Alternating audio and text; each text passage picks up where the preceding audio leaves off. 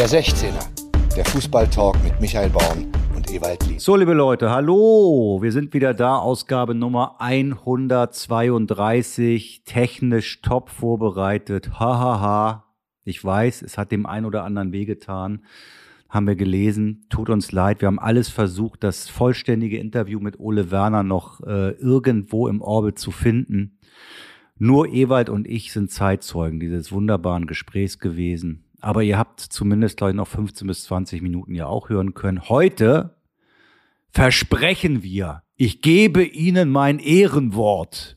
Bitte nichts. Vorsichtig. Werden wir das komplette Gespräch mit unserem Gast gleich aufzeichnen. Diese Aufgabe übergebe ich diese verantwortungsvolle Aufgabe übergebe ich meinem kongenialen Partner Ewald Lienen. Das ist ja nicht das erste Mal, dass du mir die Verantwort verantwortungsvollsten Aufgaben überträgst, aber ist in Ordnung. Morgen, Ewald, bist gut drauf? Morgen, Micha. Nee, alles in Ordnung. Alles in, alles Ordnung, in Ordnung, soweit das in diesen Zeiten in Ordnung sein kann. Ja, nein, das, äh, lass uns bitte nicht da wieder in diese Thematik einsteigen, dann können wir nämlich gleich wieder dicht machen. Das wird alles immer schlimmer. Ganz kurzer Nebensatz noch zu der Geschichte und dann möchte ich eigentlich das Thema heute gar nicht weiter ähm, behandeln. Ich bin gestern nach Kiel gefahren und dann stehen auf der Autobahn Raststätte, ich glaube Böningstedt oder so, auf Tiefladern 20 sandfarbene Panzer. Okay. Ich vermute dänische. Okay. Also es ist, es ist alles, äh, es ist alles schlimm. Aber lass uns da jetzt nicht drauf einsteigen. Lass uns Nein, aber mal beim ich kann Sport nur, bleiben. Ich, ich möchte einen Satz dazu sagen. Ähm, dieses Thema äh, äh Krieg, äh, Militär, äh, haben wir derartig unterschätzt äh, in all den Jahren, vor allen Dingen unsere Politiker, aber auch unsere Journalisten. Ich möchte äh, ähm, euch empfehlen, alle, die zuhören, äh, und auch dir, äh, mal ähm, ein Interview zu lesen. Bei, bei, in der NTV-App kann man das sehr gut finden von Marina Weißband. Das ist eine, eine deutsch-ukrainische Journalistin, die in Kiew geboren ist und die schon seit Jahren dieses Interview ist überragend, einfach mal suchen. Und die weist schon seit Jahren darauf hin, dass in russischen Talkshows, so wie bei uns, äh, meinetwegen Anne Will oder Maischberger oder so, schon seit Jahren ganz offen darüber diskutiert wird, ähm, im Staatsfernsehen, naja, kann dieses oder jenes Land ein eigenständiges Land bleiben? Müssen wir da nicht hin? Äh, das ist völlig normal, dass man äh, diese Großmachtsansprüche mit kriegerischen Mitteln durchsetzen will. Äh, und das hat kein Mensch ernst genommen, auch Putin nicht. So, und jetzt stehen wir da. Äh, und das ist ein Wahnsinn, dass wir, äh, es tut mir leid, ich kann das aber nur empfehlen, einfach mal lesen und dann äh, fällt es euch wie Schuppen von den Augen, was wir alles gar nicht so richtig registriert haben. Aber wenn diejenigen, die beruflich damit zu tun haben, Politiker und Journalisten, das nicht mitbekommen oder es nicht entsprechend ernst nehmen und veröffentlichen, dann weiß ich es auch nicht. Ewald, ich bin auf deiner Seite uns beschäftigt das alles wahnsinnig, aber ich denke, die Leute haben jetzt auch mal eine Stunde die Möglichkeit und die Chance verdient, ähm, sich damit nicht zu beschäftigen. Und deswegen wollen sie uns, glaube ich, auch hören. Und wir wollen jetzt auch ein bisschen Spaß haben mit unserem Gast. Ne? Und das ist ein Gast, der wie die Faust aufs Auge passt zu den Themen, über die wir sprechen wollen. Union Berlin, Hertha BSC und Eintracht Frankfurt. Ja, unser Chefproducer wird jetzt den Jingle starten und dann könnt ihr in der Zeit überlegen, wen könnten die jetzt anrufen? Union, Hertha, Eintracht Frankfurt. Ausgerechnet mit Hertha möchtest du den Menschen jetzt Freude vermitteln. okay. Ja, gut. Nein, in erster Linie Freude vermitteln mit Eintracht Frankfurt. Aber ich glaube, reden tun sehr viele Fußballfans auch über das, was in Berlin passiert okay, ist. Okay, ja? alles klar. Und bitte. Der Anruf der Woche. Heute bei er ist beigetreten. Bitte nicht deinen Namen sagen. Wir haben nicht, nicht, dein, nicht deinen Namen sagen. Wir machen ein kleines Rätsel. Okay. Also, wer soll, Leute. denn, wer, wer soll denn jetzt das Rätsel lösen? Du oder ich? Wir wissen doch, wer es Ja, du, ist. sollst, du sollst doch nicht das Rätsel lösen, du Dödel. Unsere Zuhörer, die vielleicht nicht sofort die Überschrift gelesen haben, ja, die Hörer und Hörerinnen, beides, hören jetzt die ersten Sätze von unserem Gast. Und ich habe dich nämlich so eingeführt. Wir wollen sprechen über Union, über Hertha und auch ganz besonders über Eintracht Frankfurt. Und wer könnte der perfekte Gast dafür sein, ja? Und ich sag, das bist du, mein Lieber. Wie geht's dir denn da in Berlin heute? Guten Morgen. Du darfst jetzt Guten was. Morgen. Äh, Ah, gut. jetzt, jetzt, jetzt, da haben wir das erste, die ersten beiden Worte haben wir gehört. Mir geht's gut. Dankeschön. Hoffe, hoffe euch auch. So, ich glaube, jetzt hat der Erste das schon gemerkt. Ah, jugendlich, noch leicht jugendliche Stimme, aber schon ein bisschen älter. Ewald, Ewald, Ewald recherchiert gleich knallhart, wie alt ist der Mann eigentlich?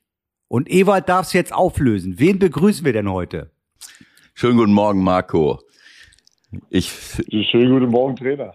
ich freue mich, äh, mal wieder was von dir zu hören. Wir reden von Marco Rehmer. Und äh, ich muss das nicht, äh, erstens äh, bereite ich mich natürlich entsprechend vor äh, und gucke nochmal nach. Marco wird äh, in Kürze 40. Ähm, nee, 50, 50.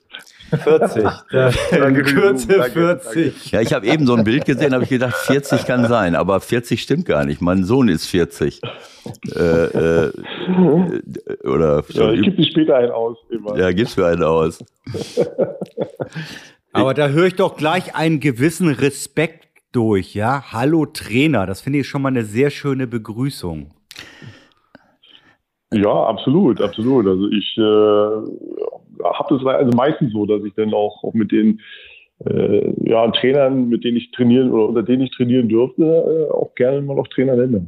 Aber wir kennen uns natürlich auch schon privat ganz gut und deshalb auch natürlich auch Ewald. Genau so. Aber vielleicht ist es auch, äh, ich, ich weiß es nicht, das sieht man nicht bei allen Spielern. Ich will das jetzt nicht äh, auf Ost-West äh, reduzieren, äh, dass dort ein bisschen mehr Respekt äh, war, aber äh, ist Quatsch, das, da, da habe ich zu wenig äh, Erfahrung. Aber ähm, gut, das ist normal. Also ich meine, mit den meisten Spielern, äh, mit denen ich gearbeitet habe, äh, duze ich mich mittlerweile, das ist ja klar. Und ähm, und äh, dass Marco jetzt so reagiert hat, wunderbar. Also äh, wir haben eben, äh, äh, wir haben wieder mal eröffnet mit mit mit zwei drei schweren Sätzen und dann hat Michael äh, gesagt, aber jetzt ist Feierabend, wir äh, wollen jetzt ein bisschen Freude ähm, äh, und, und Unterhaltung den den Menschen äh, bieten und äh, dann sprechen wir mit jemandem, wie gesagt, äh, der sowohl zur Union Berlin, zur Hertha und zur Frankfurt was sagen kann. Dann habe ich gesagt, ausgerechnet mit Hertha möchtest du den Menschen jetzt vor. Ja. Gut, Danke. ich- in, der, aktuellen Situation, ja. Äh, Ich werde ich werd gute, noch mal das gute Einleitung, gute Einleitung. Genau. Ich, ich werde das große Ganze noch mal kurz erklären. Also Marco Rehmer, wir haben ja auch ein paar jüngere Zuhörer, äh, hat unter anderem 25 Länderspiele gemacht. Äh, 35 Länderspiele gemacht. 35, das ist schon mal eine ordentliche Zahl. Ähm, hat gespielt für Union, dann für Hansa Rostock in der Bundesliga, da auch die Querverbindung zu Ewald natürlich, unter Ewald 97 bis 99 bei Hansa. Dann sechs Jahre Hertha und dann noch zum Karriereende äh, zwei Jahre bei Eintracht Frankfurt. Ähm, natürlich bist du von vielen äh, Kollegen von mir auch im Vorfeld des Derbys äh, gefragt worden, äh, interviewt worden, zu deiner Meinung äh, gefragt worden. Und da war schon auch zu hören und zu lesen, dass du es in erster Linie natürlich mit Hertha hältst. Dementsprechend war das vermutlich ein sehr schwerer Samstag für, für dich, erstmal als Grundeinschätzung. Wie ging es dir danach? Ja, also erstmal äh, auf dem Weg zum Stadion äh, natürlich äh, sehr, sehr freudig und, und äh, auch etwas länger mal wieder äh, im Stau gestanden, äh, zur Anfahrt zum Stadion. Also äh, dementsprechend wirklich 75.000 äh, im Olympiastadion, überragende Stimmung. Äh, ich habe mich riesig gefreut aufs Derby und, und manchmal stehe ich ja noch so da und denke auch so, Mensch, äh, ich hätte echt sehr gerne mal so ein Derby auch in meiner Karriere gespielt. Damals war es leider nicht möglich. Ähm, danach war die, die Freude natürlich äh, sehr betrübt.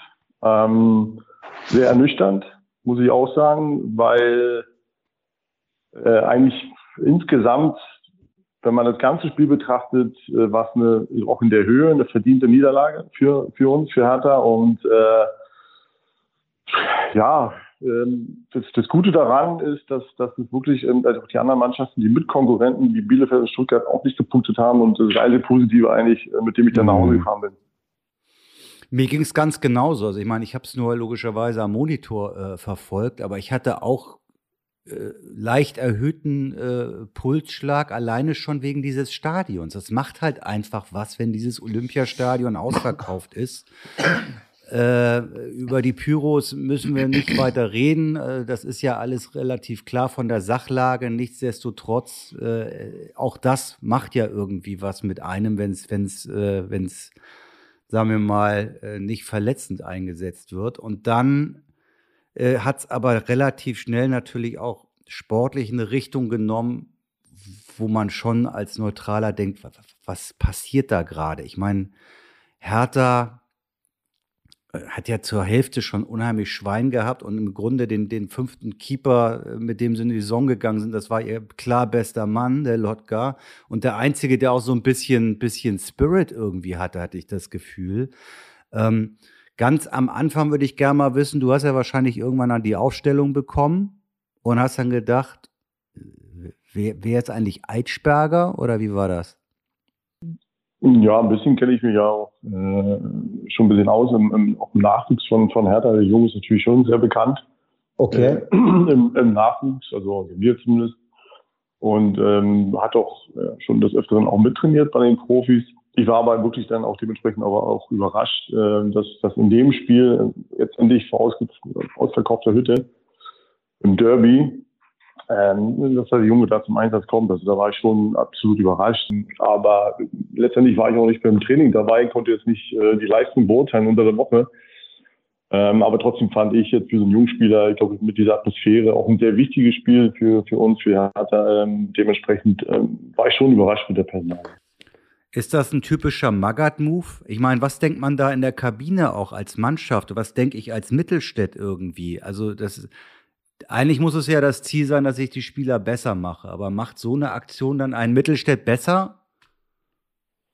Ja, müsste man natürlich Felix fragen, was er sich dabei gedacht hat. Ähm, klar, es ist ein Konkurrenzkampf. Ich glaube, Ebert weiß es auch äh, immer ganz gut, ganz hilfreich, äh, wenn er mal sieht, okay, pass auf, die Leistung hat jetzt unter der Woche nicht gereicht. Dadurch spielt jetzt äh, ein anderer Spieler auf seiner Position. Ne, das, das bringt schon so ein bisschen Konkurrenzkampf und ein bisschen Aggressivität dann vielleicht auch im Training. Ähm, äh, ja, wie gesagt, nochmal, also ich kann jetzt nicht die Leistung von, von, von Julian jetzt äh, einschätzen ähm, oder von Maxi, äh, der dann ja in der zweiten Halbzeit reingekommen ist. Ähm, letztendlich war es eine Entscheidung vom Trainer. Ich glaube, dass er, dass er vielleicht jetzt dann auch selber äh, im Nachhinein dann eingesehen hat, äh, dass es äh, dann vielleicht doch nicht die richtige Entscheidung Also vielleicht kann ich mal was dazu sagen. Ich habe ja in äh, ähm, Felix kenne ich seit seit Jahrzehnten und äh, ich habe auch in den letzten ein, zwei, drei Jahren auch öfters mit ihm Kontakt gehabt als vorher, wo er jetzt nicht mehr so aktiv ist, haben wir uns öfters in Hamburg getroffen bei verschiedenen Veranstaltungen. Und natürlich kann es, ist es, erstmal ist es schon mal ein Nachteil, äh, dass, äh, dass man zum dritten Mal, glaube ich, äh, einen Trainer äh, hat, der vor einer Mannschaft mhm, steht. Absolut, ja. So, und, äh, und ich glaube, äh, mitbekommen zu haben, dass Felix natürlich auch nicht so eng an der Bundesliga dran ist, dass und dran gewesen ist, dass er jetzt jedes Spiel sieht, egal ob das von anderen Gegnern ist oder von Hertha. Und das ist natürlich auch ein Nachteil. Das ist natürlich ein Risiko, was, äh, was Freddy Bobic in Kauf nimmt, äh, dann Felix mhm. zu nehmen. So, andererseits ist natürlich das auch, äh, Felix hat seine, äh, seine Methoden, hat seine Mittel. Ähm, und äh, wenn ich das jetzt richtig verstanden habe, Eitschberger hat nicht die Woche mittrainiert. Doch, doch. Das war falsch von mir. Der hat mittrainiert. Ach, der Woche. hat mittrainiert. Der hat mittrainiert, ja. der hat mittrainiert, ja. Okay. Alles klar, dann, dann habe ich das falsch verstanden.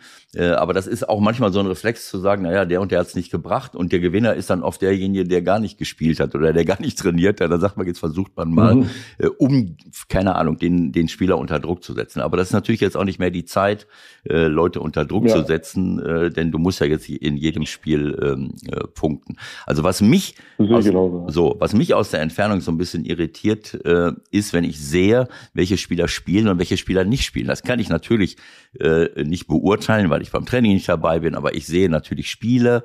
Äh, natürlich guckt man jetzt nicht jeden, äh, jedes Spiel von Hertha so, äh, als wenn das jetzt äh, das eigene Spiel wäre, so dass ich es natürlich auch nur aus der Entfernung äh, beobachten kann. Aber ähm, ich sag mal, eine eine Mannschaft, die, ähm, wie soll ich es sagen, äh, so viele, so viele Gegentore ähm, äh, bekommt, kann man natürlich äh, ähm, äh, wo stehen wir jetzt bei 66, Gräuter 72. So, das ist natürlich schon, äh, das ist eine Hausnummer. Gut, selbst wenn ich die vier jetzt abziehen würde von Union, bist du immer noch bei 62. Dann bist du immer noch ans, äh, äh, äh, an zweiter Stelle.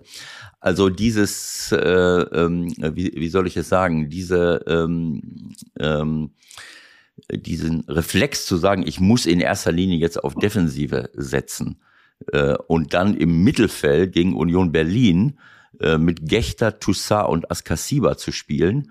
Äh, ja. Gechter ist ein Innenverteidiger, Askasiba ist ein rein Defensiver, Toussaint macht beides, äh, aber gut, zumindest Toussaint und Askasiba mhm. sind beide nicht schnell ähm, was ich äh, ja im zentralen defensiven Mittelfeld manchmal äh, würde ich mich freuen, wenn er wenigstens einer wäre. Gechter kann ich jetzt nicht so gut einschätzen, aber dann, dann bin ich schon mal klar defensiv ausgerichtet. Und wenn ich dann nach hinten gucke, äh, äh, da kannst du ja gerne mal deine Meinung äh, sagen. Es ist äh, ähm, Marc Oliver Kemp verpflichtet worden. Du bist jetzt als Repräsentant von Hertha natürlich in der schwierigen Situation, äh, das sozialverträglich formulieren zu, zu müssen oder zu dürfen. Aber ich muss ganz ehrlich sagen, Marc Oliver Kempf habe ich jetzt ein paar Mal beobachtet ähm, und ähm, eine rote Karte beim äh, äh, vor ein paar Wochen, glaube ich, oder vor zwei Wochen, wie war's?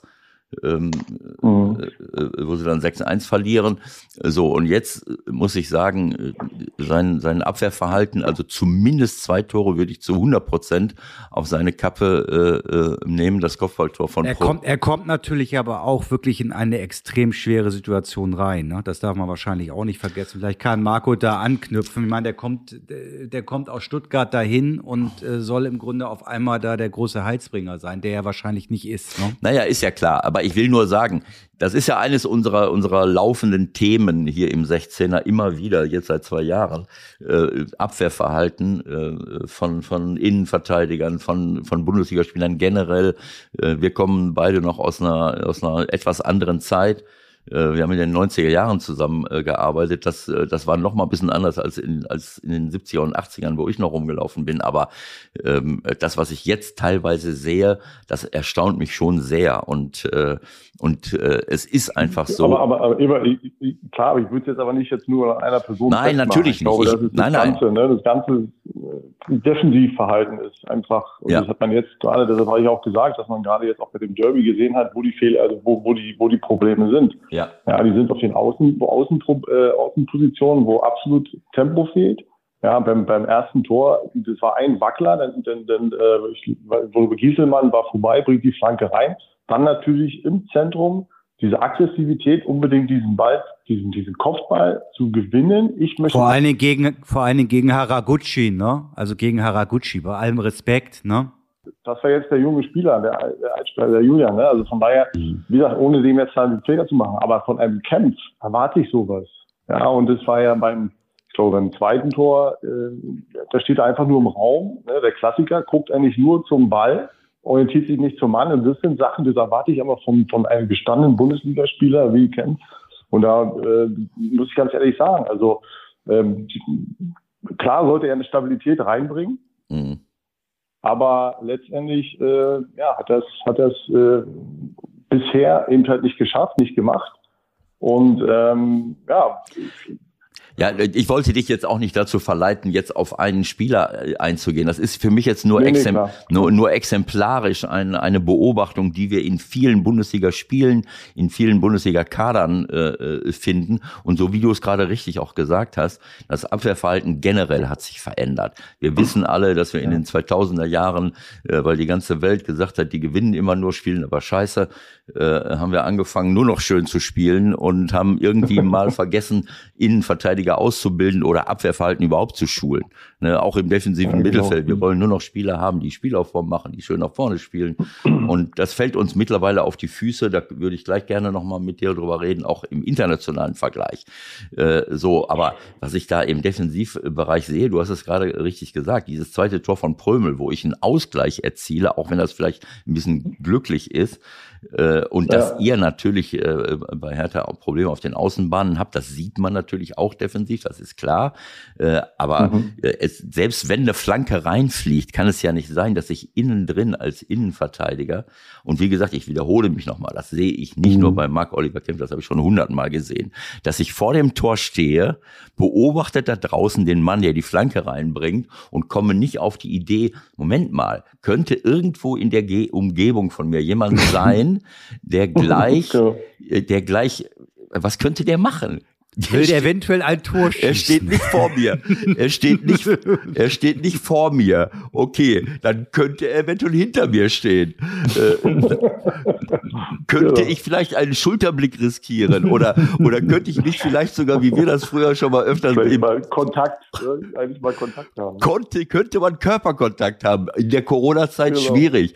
Oder könnte man vielleicht sogar so eine offene, was wir früher äh, bis zum Erbrechen übertrainiert haben, so eine, äh, irgendwie so eine offene Stellung äh, wo man so sei, wo ja. man so mit dem Rücken zum Torwart steht und, und sagt so, jetzt sehe ich mit einem Blick da, ich sehe aber auch so die Bewegung. Das Beste ist natürlich, wie du es gerade schon gesagt hast, Körperkontakt, äh, so dass ich dann merke, läuft er nach vorne, läuft er nach hinten. Eigentlich darf es gar nicht passieren, dass mir jemand komplett im Rücken steht, weil dann muss ich ja rechts und links immer gucken und, äh, mhm. und das ist dann schwer, manchmal den Start des Stürmers zu sehen. Aber so da zu stehen, gar nicht mitzukriegen, wie der äh, losläuft, der Prömel, und der köpft den dann äh, äh, sensationell natürlich, aber technisch gesehen, aber köpft den ins Tor und ich hänge wieder hinten dran. Also diese, diese Dinge sehe ich bei jedem zweiten Bundesligaspiel. Und das ich habe noch eine kleine Fachfrage an unseren. Äh, darf er denn, darf er denn mal antworten erstmal?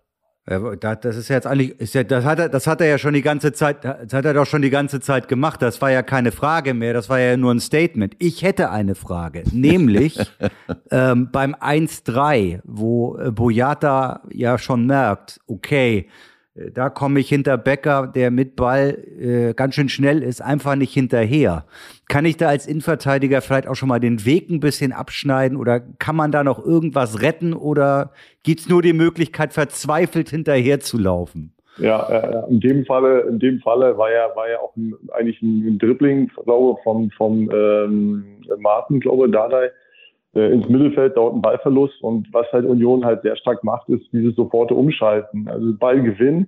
Und die wissen, die haben vorne mit Harmonie und Becker also wirklich zwei richtige Pfeile, also richtig schnelle Spieler. Äh, und und äh, der war natürlich perfekt in den Lauf gespielt vom Becker. Und ähm, aber da sieht man halt auch, auch die Defizite äh, auch in, in, der, in der Abwehr von, von, von uns, ähm, eben halt, dass dort das absolute Tempo fehlt. Und, und Boyata war in dem Falle extrem, also viel zu langsam und da kann er nicht mehr, da kann er also meines Erachtens nicht mehr, nicht, nicht, nicht mehr eingreifen, kann nur noch hoffen, dass irgendwie, dass er irgendwie mit dem Tackling noch, und er versucht ja am Ende nochmal irgendwie den, den Schuss zu verhindern. Ähm, aber Becker war so schnell, dass er sogar noch Zeit hatte, sich äh, den Torwart auszugucken, ja, und zu sagen, oh, mit die lange Ecke ist ja doch relativ offen. Mhm. Ähm, also da war total, also da war es halt einfach nur ein Defizit in der Schnelligkeit. Also da kommt äh, er nicht mehr ran. Habt ihr Video in, in, in Berlin? Äh, also, dass man schon, dass man schon mal. wir, haben, wir haben auch Video in Berlin, ja. Dass man schon mal sehen kann, dass man schon mal sehen kann, wie schnell jemand ist. Also ja, ja, dass man sich darauf vorbereiten kann, meinst du? Ja, also ich äh, Spaß genau. beiseite. Ich, ich meine, ich möchte für, für unsere äh, jungen Zuhörer, die nicht wissen, wovon wir reden, äh, sag mal, der Durchschnittsspieler, äh, der, äh, wir haben früher so Sprinttests gemacht, mhm. wahrscheinlich machen sie es heute noch über 30 Meter, ist natürlich auch nur die halbe Wahrheit, weil man muss nicht immer über 30 Meter schnell sein, manchmal muss man auch über 5 Meter schnell ja. sein äh, oder über 10, ja. keine Ahnung. Aber äh, das war so ein Referenzwert, wenn du so 4,0 gelaufen bist auf 30 Meter, das war dann so mal so die unterste Grenze, aber dann warst du auch noch nicht richtig schnell. So, wenn du 3,9, ich, ja. hatte, ich hatte äh, beim FC Köln mal 14 Spieler, die zwischen 3,0, äh, 3,9 und 4,0 waren. Das war schon mal ganz ordentlich. Die haben immer gespielt bei dir, ne? Die haben immer gespielt. Ja, gut, ich meine, wenn einer, wenn einer äh, 3,8 läuft und beißt in den Ball, dann habe ich den auch nicht spielen lassen. Genau, genau, genau. Aber ich will Aber nur, sag mal, wieso kommst, wie kommst du da jetzt gerade drauf? Ich- ich komme dachte, da du hast drauf. doch mal den Wikipedia-Eintrag von Marco dir angeguckt. ich brauche keinen Wikipedia-Eintrag von Marco, du Osterhase, weil Wir ich, kennen uns doch. weil ich live dabei war, wenn wir unseren Sprinttest im Kochodrom vom Hansa Rostock gemacht haben. Ja, genau. Das Kochodrom, da ist Ma- Marita Koch früher. Das ist eine 200 Meter Bahn, wo eine eingebaute Lichtschranke war. Wir brauchten gar keine. Aha, und wie ist die Rekordzeit? Ich glaube, dass Marco ähm, äh, 3,7, äh, äh, wenn nicht sogar unter 3,7, weiß ich nicht mehr genau. aber 3,72. Genau. so um den Dreh rum. So und das bedeutet, äh, das sind Lichtjahre vor manchen Abwehrspielern, die ich heute so sehe. Das sind Lichtjahre. Und, und es war nicht nur Marco Rehmer damals, sondern ich hatte bei einem Sprinttest drei Leute, die um die 3,7 gelaufen sind. Nämlich nicht nur Marco Rehmer, auch Oliver Neuville und, Baumi? und Steffen Baumgart, bevor er sich die Baum- Mütze genau. aufgesetzt hat. Und die Anglerweste. Jetzt läuft er nur noch 6,3. Das ist, glaube ich, einmalig in der Bundesliga-Geschichte, dass Das du. war ja auch, das, das, war ja auch damals die Geschichte bei mir. Ich war ja, äh, eigentlich habe ich auf den, äh, ich bin ja bei Union, bin ich ja groß geworden und habe ja dann äh, weitestgehend immer im Mittelfeld gespielt, rechte oder linke Seite. Hm, Also auf der Außenbahn, so mit, mit Doppelpass, Tempo, Flanke. ja. Und das war dann genau auch die Idee von damals von Hans Meyer, äh, dass er gesagt hat, du pass auf Marco, ich brauche hinten in der Abwehr einen schnellen Spieler. Kannst du es mal probieren? Kannst du traust du es dir zu? Und so bin ich dann auch eigentlich erst äh, nach hinten gegangen äh, zum, zum Abwehrspieler. geworden. Von wem war die Idee? Hans Meyer, Hans Meyer. Bei Union oder wo? Ja, bei Union, hm, genau. Ah, Das habe ich gerade auch nicht mehr auf dem Der. Hans hat Hans bei- denn bei Union? Wann war das denn? Ja, ja, ja, ja, ja, Nee. ja. Der Hans war bei Union. Ach, Und- bevor er dann nach, äh, nach, bevor er nach Holland ging oder was? Ich, ich weiß es nicht mehr, wo er danach hingegangen ist. Ich, wurde, ich weiß nur, dass es dann so ein bisschen äh, Probleme gab, weil er irgendwie andere Ideen hatte, Spieler zu holen äh, und, und der Verein äh, konnte nicht oder, oder Ja, wollte. hatte andere 1995. 1995. Ideen. Ja, genau. Genau, genau. Ja. Ach, das war dann Und, nicht mehr, das war ähm, nicht zweite Liga, das war dritte Liga damals, Union Das 95. war damals Regio- Regionalliga, ne, glaube ich. Ja, genau, dritte Ja. Liga. Hm? Reg- Regionalliga Nord. Man lernt nie aus. Du bist ja Regionalliga 96, Nord. 96 Ja, nach ja. Hansa gegangen, aber dass du Hans Ich hattest, dann in der Wahnsinn. Saison, ich bin, ich bin dann, ich bin dann in, im, im Winter äh, 96, 97, genau, bin ich dann zu Hansa. Hm? Aber Mhm. ich meine, ich bin ein bisschen verwundert, dass Ewald so verwundert ist, weil ich meine, irgendein Trainer muss dir das ja beigebracht haben, was du konntest. Und dass das Hans Meier ist, ist ja relativ klar jetzt dann. Ich hätte immer Ja. gedacht, ich, ich hätte immer gedacht, ich wäre das gewesen. Jetzt ist es der Hans gewesen. Das ist natürlich auch scheiße. Scheiße. nee, äh, Nein. Ewald, den, den Ewald, also es war. Also, ich meine, aber die, die Umstellung äh, einfach mal zu probieren, geh doch mal nach hinten, weil Super. deshalb kommen wir ja jetzt nochmal zum Schluss, also nicht zum Schluss, sondern einfach nochmal zu, die- zu dem Kern der Aussage, dass du, dass es auch wichtig ist, eben halt Tempo als auch einen schnellen Innenverteidiger zu haben, der eben halt solche Sachen auch auf, ausbügeln kann. Mhm. Und das war ja damals eben halt die Idee von, von Hans, äh, ne, dass er eben halt gesagt hat, Mensch Marco, probier's doch mal, versuch's doch mal. Und ähm, ja, letztendlich bin ich dann da hinten hängen geblieben. super. Also, Also was ja ich, nicht zum, zum, zum Nachteil war. als ich 1997 nach Hansa kam, da habe ich mir, bin ich ja nicht auf die Idee gekommen, dass du Innenverteidiger, da warst du ja schon Innenverteidiger. Insofern ist das natürlich Quatsch. Aber das ist Genau, natürlich, genau, genau. Das ist natürlich eine, eine das zeigt mal wieder, äh, ne, Hans Ja. ist wirklich einer der Top-Trainer äh, aus einer analogen Ja. Zeit und äh, der wirklich Spieler besser machen konnte und auch gucken konnte, wo, wo steht er jetzt am besten.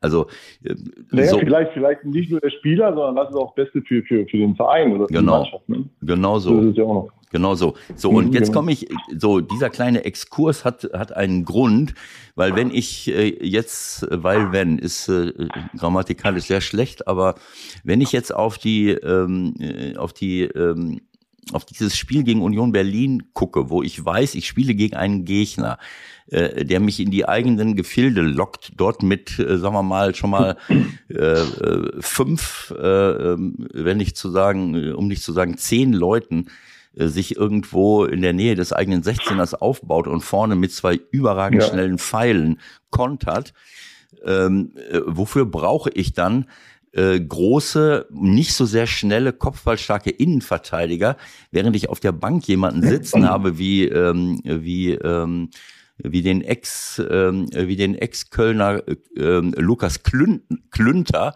der zwar kein gelernter Abwehrspieler ist, äh, der aber in der Lage wäre, gegen solche Leute wie, Be wie Becker, der ah, wird dem ja, niemals ja. weglaufen. So, und ich sehe das immer wie auch in anderen Ländern. Äh, ich meine, ich, wenn ich nach Spanien schaue, wenn ich in andere Länder schaue, äh, dann sehe ich schon mal, äh, was haben wir jetzt gesehen? Villarreal äh, Villarreal gegen Bayern München. Da läuft dann plötzlich ein Innenverteidiger rum, der ist so groß wie eine Parkuhr, äh, ist aber äh, ist aber so schnell. Das, hat, das habe ich früher bei Valencia gesehen. Das sehe ich immer wieder bei vielen bei vielen Mannschaften international, die sich dann über, überlegen, muss ich immer nur einen großen kopfballstarken Innenverteidiger haben? Ab und zu geht es auch um Tempo. Vor allen Dingen dann, wenn ja. ich gegen konterstarke Mannschaften spiele. Vor allen Dingen dann, wenn ich selbst eine Mannschaft bin, die hochspielt und dann auch schon mal einen Konter äh, äh zulassen. Also gegen Becker und Avonie, also könnte man drauf kommen. So, also wenn ich dann die Aufstellung sehe, naja gut, also äh, äh, Na gut, die Grundausrichtung war ja eher doch eher defensiv. Ne? Also eher zu stehen, zu gucken, äh, mhm. Union kommen zu lassen, ähm, ja, das tun, den Gefallen tun die ja nur mit dir selten, ne? Das, das ist ja das Problem. Ja, ja, genau, genau. ja, aber was ich aber auch von vornherein jetzt auch nicht eigentlich äh, für mich jetzt nicht die, die, die, die, die, für mich jetzt nicht die richtige optimale Wahl war. Ja, wenn ich hier zu Hause spiele im Derby, also dann gucke ich auch schon, dass ich auch ein bisschen Kreativität nach vorne habe. Mhm. Und das hast halt, das hatten wir halt in dem Falle, also mit der Aufstellung dann nicht. Es wurde ja dann in der zweiten Halbzeit geändert. Ne, dann äh, auch ein bisschen umgestellt. Und dann klar, versucht man dann natürlich auch ein bisschen die Chancen nach vorne zu erarbeiten und bekommt dann im Postwend eben halt die, die, dann kommen die, Kon die Kontermöglichkeiten. Genau so. Und, und, aber dazu sagen, okay, pass auf, ich baue jetzt einmal doch schnell mit ein, wäre mit Sicherheit auch eine sehr gute Lösung gewesen. Ja, also das ist natürlich jetzt immer aus der Entfernung äh, äh ja, gesehen, aber das ist für mich manchmal nicht verständlich. Ähm, ähm, generell in dem in unserer Diskussion über über Abwehrverhalten äh, also über generelles Abwehrverhalten, äh, dass man eben auch mal einen schnellen Innenverteidiger einbauen kann. Ich meine, Leipzig denkt, stellt dann Klostermann, der war auch rechter Verteidiger, der steht in der Dreierkette immer irgendwie halb rechts, halb links und kann aber auch Außenverteidiger stellen. Klünter kann das gleiche und ich meine, mich erinnern zu können, dass er das auch schon öfters hatte, aber, aber auch. Aber der hat halt, der hat halt null Standing, die ganze Zeit bei Hertha, ne? Also warum auch immer und da sind wir vielleicht jetzt auch nicht tief genug drin. Ähm, am Ende setzt es dann noch äh, das 1-4 durch Michel. Das passt ja dann auch noch, dass er sein erstes Tor schießt für Union. Und dann passieren natürlich noch relativ viele Dinge, die medial für den Mega-Aufschlag gesorgt haben. Lass uns das noch mal ganz kurz abhandeln. Also erstens, ähm, wie bewertest du die Aktion von einigen wenigen, möchte ich mal sagen? Man kann auch nicht sagen, die Ultras äh, haben äh, die Mannschaft oder einige der Mannschaft gezwungen, das Trikot auszuziehen, sondern das waren ja auch nur versprengte Teile. Ähm, ich finde eigentlich eher, man müsste hoffen, dass sich die Mehrzahl der Ultras vielleicht sogar dagegen auch noch mal stellt, weil ich meine, ich weiß nicht, wie du siehst, aber es ist, es war doch ein absolutes Unding, oder? Ähm, ja, da, da habe ich eine ganz klare Meinung, also dass das einfach die, die ganz klar die Grenze überschritten hat. Also ähm, bei aller Enttäuschung und, und äh, ich kenne die Situation auch, Ewald mit Sicherheit auch, dass man äh, dort als Spieler, als Trainer eben halt hingeht, ähm, auch so ein bisschen auch so den, den Dialog sucht. Ähm, klar, ist es nicht schön. Am liebsten würde man sofort in die Kabine äh, reingehen, äh, so wie es übrigens der Kapitän Boyata gemacht hat, äh, was ich überhaupt nicht nachvollziehen kann. Äh, gerade als Kapitän muss ich dann auch mich da stellen, muss ich da vorne hingehen. Ja, wer da vorne war, waren halt viele junge Spieler. Ähm, und, und es zeigt dann auch so ein bisschen auch vielleicht leider die Situation aktuell. Ähm, und, und ganz klar, wie gesagt, für mich hat es eine Grenze überschritten. Ich ich persönlich hätte jetzt mein Trigger auch nicht ausgezogen, weil ich das ja auch mit Stolz trage, trotz eben solch einer Niederlage. Und ähm, letztendlich, wie ich es ja vorhin schon sagte, ähm, jetzt klar, das Spiel jetzt mal nur einzeln zu sehen, aber in der Situation insgesamt hat sich nichts geändert und das äh, ist mit Sicherheit nicht aufbauend für die jungen Spieler, äh, eben halt solche Situationen oder so unter Druck zu setzen, äh, dass sie eigentlich mehr oder weniger in Anführungsstrichen ein bisschen Angst oder Angst bekommen haben und dann wirklich mhm. die Trikot ausgezogen haben. Also hast das du hast überhaupt kein, das hilft den Spieler nicht. Ähm, das, das hilft Hertha nicht, weil medial jetzt wieder äh, total ausgeschlachtet wird, was natürlich nachvollziehbar ist.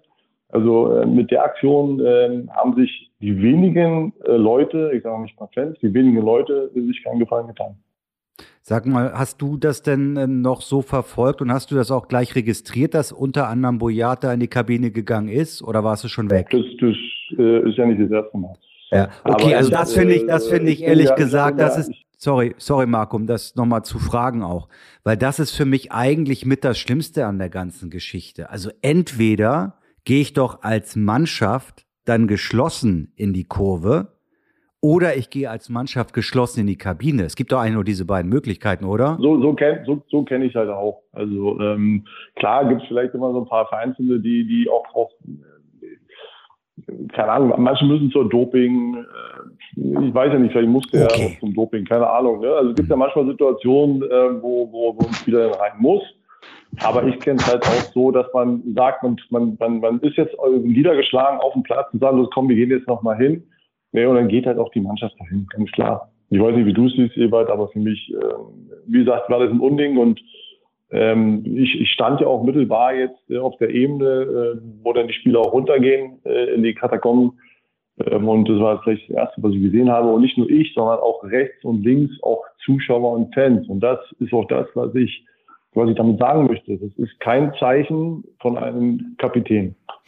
Es ist aber nicht nur äh, kein Zeichen von, äh, nicht nur nicht ein Zeichen von einem Kapitän oder äh, sondern auch das Zeichen von aus meiner Sicht so ein bisschen fehlender Führung innerhalb einer Mannschaft. Ne? Also ich sag mhm. mal, äh, der Kapitän, okay, äh, aber ich habe ja auch ein paar äh, andere ältere Spieler äh, so und eine eine Mannschaft, das weißt du selber, Marco, die erfolgreich sein will, die braucht auch eine, äh, eine Achse. Also ein Einzelner spielt ja ja äh, keine ja. Rolle, sondern du brauchst so drei vier Leute, an denen sich die Jungen orientieren. Die, da die, muss man nur die Aufstellung sich angucken. Da ist halt keine Achse, ne? Da ist momentan keine. Ja, ich Achse. meine jetzt nicht Achse in der Mitte, sondern ich meine jetzt eine, eine, eine, so drei vier Leute auf dem Platz, die. Spieler, ja. ne, was hast du? Ja, ja, drei, vier Spieler. Ja, genau so. Also, also gestandene Leute mit Persönlichkeit, die auch einen jungen Spieler mal zurechtpfeifen, die mal, äh, die, die da auf dem Platz das Sagen haben, dass, äh, dass ich auch mal äh, die Klappe halte.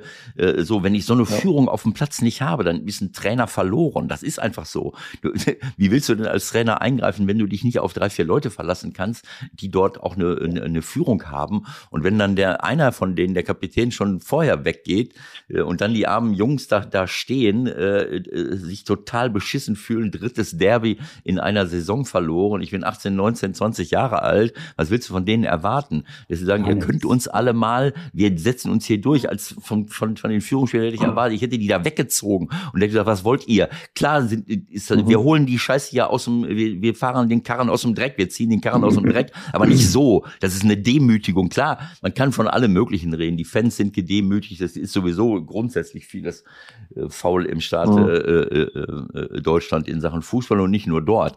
Äh, aber äh, das ist keine Art und Weise.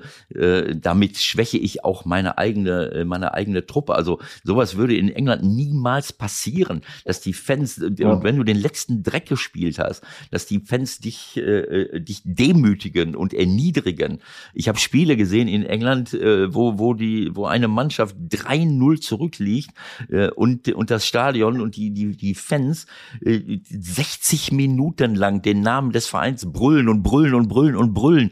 Verstehst du? Das ist eine, äh, das kannst du mhm. nicht erwarten, aber es ist eben dort äh, oft so, äh, dass sie dich pushen. Aber das sind, das sind Einzelne. Das, darauf will ich ja hinaus. Das sind Einzelne, die sich einfach erhöhen und die sich das herausnehmen. Ich meine, dieser eine Typ, der da im Innenraum steht, ja, da war ein Foto, was wir bei der Sohn gezeigt haben.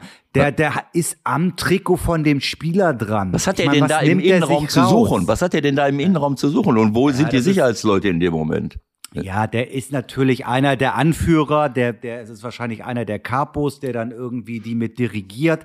Man muss natürlich auch immer beide Seiten sehen. Das ist auch so. Das heißt, die Ultras sorgen ja nun auch für eine gewisse Atmosphäre. Die basteln Choreografien, die geben Kohle aus natürlich. dafür. Ne? Also das darf man auch alles nicht vergessen.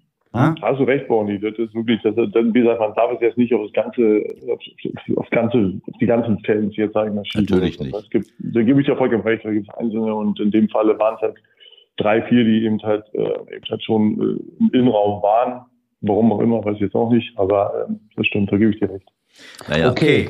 Also, Gut wie gesagt, ich hätte mir gewünscht, dass dort ein, äh, der eine oder andere erfahrene Spieler sagt, so Leute, ist gut, ja, alles, klar. Ne, ja. alles klar, ja. aber äh, da ist eine Grenze und ähm, aber gut, ist jetzt passiert und äh, jetzt müssen sie eben trotzdem gucken, so, wie sie da und jetzt geht's jetzt geht's weiter und äh, ich habe ein bisschen geschmunzelt, ehrlich gesagt, äh, alleine wieder ähm, Eva wird mir gleich widersprechen, der sagt ja, Felix hat sich total geändert und ist völlig anders geworden. Äh, überliefert ist eine zweistündige Videositzung nach dem Spiel am Sonntag und auch, wenn ich es richtig gelesen habe, der berühmte Aufsatz ist wieder rausgekommen. Also schreibt doch mal jetzt eine halbe Stunde auf, was ihr besser machen könnt. Das hat er beim HSV, das hat er beim HSV schon 1996 gemacht. Also von wegen Felix hat sich verändert. Ich weiß nicht so genau. Ähm, Passt das noch in die Zeit? Was glaubst du, wie junge Spieler damit umgehen? Oder ist es sowieso letztendlich alles egal? Hauptsache in Augsburg kriegen sie irgendwas geregelt am kommenden Samstag. Ja, ich finde, ich finde, also diese Videoanalyse, ich glaube, da haben wir ja früher auch, auch genügend davon gemacht, jetzt vielleicht nicht gerade unmittelbar danach, aber ich, das sehe ich jetzt nicht so dramatisch und, und ich finde auch diese, die Aufsatz ist ja nicht in dem Falle, dass jetzt jeder einzeln für sich jetzt irgendwie sagen sollte, das sind meine Ziele und das will ich erreichen oder was auch immer, sondern eigentlich äh, war es ja so, also, was ich, wie ich, wie ich es äh, gehört habe, dass die Mannschaft, also ich dachte, pass auf, ihr zusammen setzt euch jetzt hier äh, oder ihr äh, jetzt in einem Raum, Tür zu und ich möchte jetzt von euch zusammen. Also das ist immer so dieses okay. Nicht das wäre, Einzelne, das wäre dann alle, das wäre in der Tat was Neues. Das genau, dass die sich zusammen eben halt auch mal die Meinung geigen im Raum und dann auch sagen, jetzt pass mal auf, das und das sind jetzt, das müssen wir jetzt machen, um das und das zu erreichen. Also ähm, wie gesagt, das, das sehe ich dann eher auch, auch als, als positiven Schritt und, und ähm, ja, ob es natürlich am Ende was bringt, wissen wir, wissen wir dann vielleicht am Wochenende oder in, in zwei, drei Wochen, weil jetzt auch sehr wichtige, entscheidende Spiele kommen. Ähm, aber von daher, also so, so wie es jetzt, wie es jetzt gehandhabt wurde, finde ich eigentlich in Ordnung. Wie kannst du jetzt solche detaillierten Zusatzinformationen Michael liefern und ihm damit seine Story kaputt machen? das, das, das, verstehst du? Ich lasse mir doch als Sportjournalist durch die Realität nicht meine Story kaputt machen. Body, da musst du mich da vorher anrufen.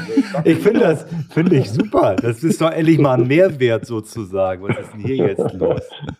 Gut, ich sitze auch ein bisschen, vielleicht ein bisschen näher dran als, als äh, Boni. Also ich, ich sag mal, dieses, äh, dieses alte Thema, zwei Stunden Videositzungen, ich weiß nicht was alles, ich habe da bin ja oft, oft damit konfrontiert worden. Natürlich ist, gibt es Situationen, wo, wo man zu lange äh, äh die Aufmerksamkeit strapaziert, was, was dann vielleicht kontraproduktiv mhm. ist. Aber entscheidend ist nicht immer die Zeitdauer, sondern entscheidend ist, was dort passiert. Wir haben auch manchmal zwei Stunden zusammen äh, gesessen, äh, auch jetzt noch bei St. Pauli, aber dann, dann, dann hat das gelebt. Äh, wenn ich natürlich zwei Stunden einen Vortrag halte, dann, dann schalten die nach einer Viertelstunde ab und denken, der Alte spinnt. Aber wenn ich die Leute zum Reden bringe, äh, wenn, äh, wenn es da eine lebendige Situation ist, ich habe das in den letzten Jahren, in den letzten zehn Jahren meiner Trainerlaufbahn immer wieder erlebt und gemacht, auch in Rumänien zum Beispiel, hatte ich tolle Persönlichkeiten und da sind die Fetzen geflogen. Ne? Also auch mit mir, weil ich diese, diese, diese Diskussionsatmosphäre zugelassen habe und auch gefordert habe. So, und dann muss man ja. da drin äh, sich die, die Dinger um den Kopf hauen und dann ist es auch gut, dass ich als Trainer dabei bin, um zu moderieren, wenn ich dazu in der Lage bin. Mhm. Denn es kann Das ist aber so, wie du das gemacht hast. Weißt du denn mehr, wie es bei Felix jetzt gelaufen ist oder hast du ja, ich, keine Top-Infos? Ich arbeite noch daran, dass ich meinen Avatar in diese, ich arbeite daran, Michael, dass ich meinen Avatar in die Sitzung schicke, damit ich, äh, äh damit ich, damit ich genau, damit ich genau weiß, was da passiert. Du musst auch mal irgendwie, du musst auch mal irgendwie akzeptieren, dass man nicht alles äh, äh, äh, wissen kann bis ins kleinste Detail. Ich kann mir es aber ungefähr vorstellen, ehrlich gesagt, weil ich Felix Magath seit 1995 kenne. Und äh, ich kann mir nicht vorstellen, dass es ein sehr kommunikatives äh, Miteinander war. Jetzt lass Marco mal reden. Ich glaube schon, dass, es, dass er sich da auch in der Hinsicht da weiterentwickelt hat, denke ich mal. Ähm, äh, von daher, ich weiß es, ich weiß es auch nicht hundertprozentig, äh, ob es jetzt ein Monolog war oder ob es ein Dialog. Äh, das kann ich jetzt nicht beurteilen. Ähm, aber nochmal, also Ewald hat es richtig gesagt. Wenn jetzt, wenn jetzt, äh, wenn jetzt nur einer da einen Vortrag vorne hält, dann, dann schläfst du irgendwann ein, weil äh, das musst du nicht jetzt nochmal äh, sag mal, ertragen in dem Falle. Ja. Äh, von daher äh, kann ich es aber jetzt nicht, äh, das weiß ich wirklich nicht, wie jetzt die Diskussion dort war. Was ich aber weiß, ist, dass die Mannschaft danach zusammen eine Lösung finden sollte und nicht jeder einzeln. Und das ist in Ordnung. Ja. Okay, dann gucken wir mal, was sie für Lösungen finden. Augsburg, Stuttgart, Bielefeld, Mainz, 14. Mai gegen Borussia Dortmund. Das sind die Spiele, die sie noch haben. Wahnsinn. Und wie du gesagt hast zu Beginn, die anderen haben ja alle für Hertha im Grunde gespielt. Es ist nichts passiert. Wir haben Hertha Union, denke ich, jetzt auch äh, ausreichend abgehandelt und wollen uns jetzt wirklich doch nochmal um schöne Dinge kümmern, oder Ewald? Was könnte das in Fußball Deutschland sein?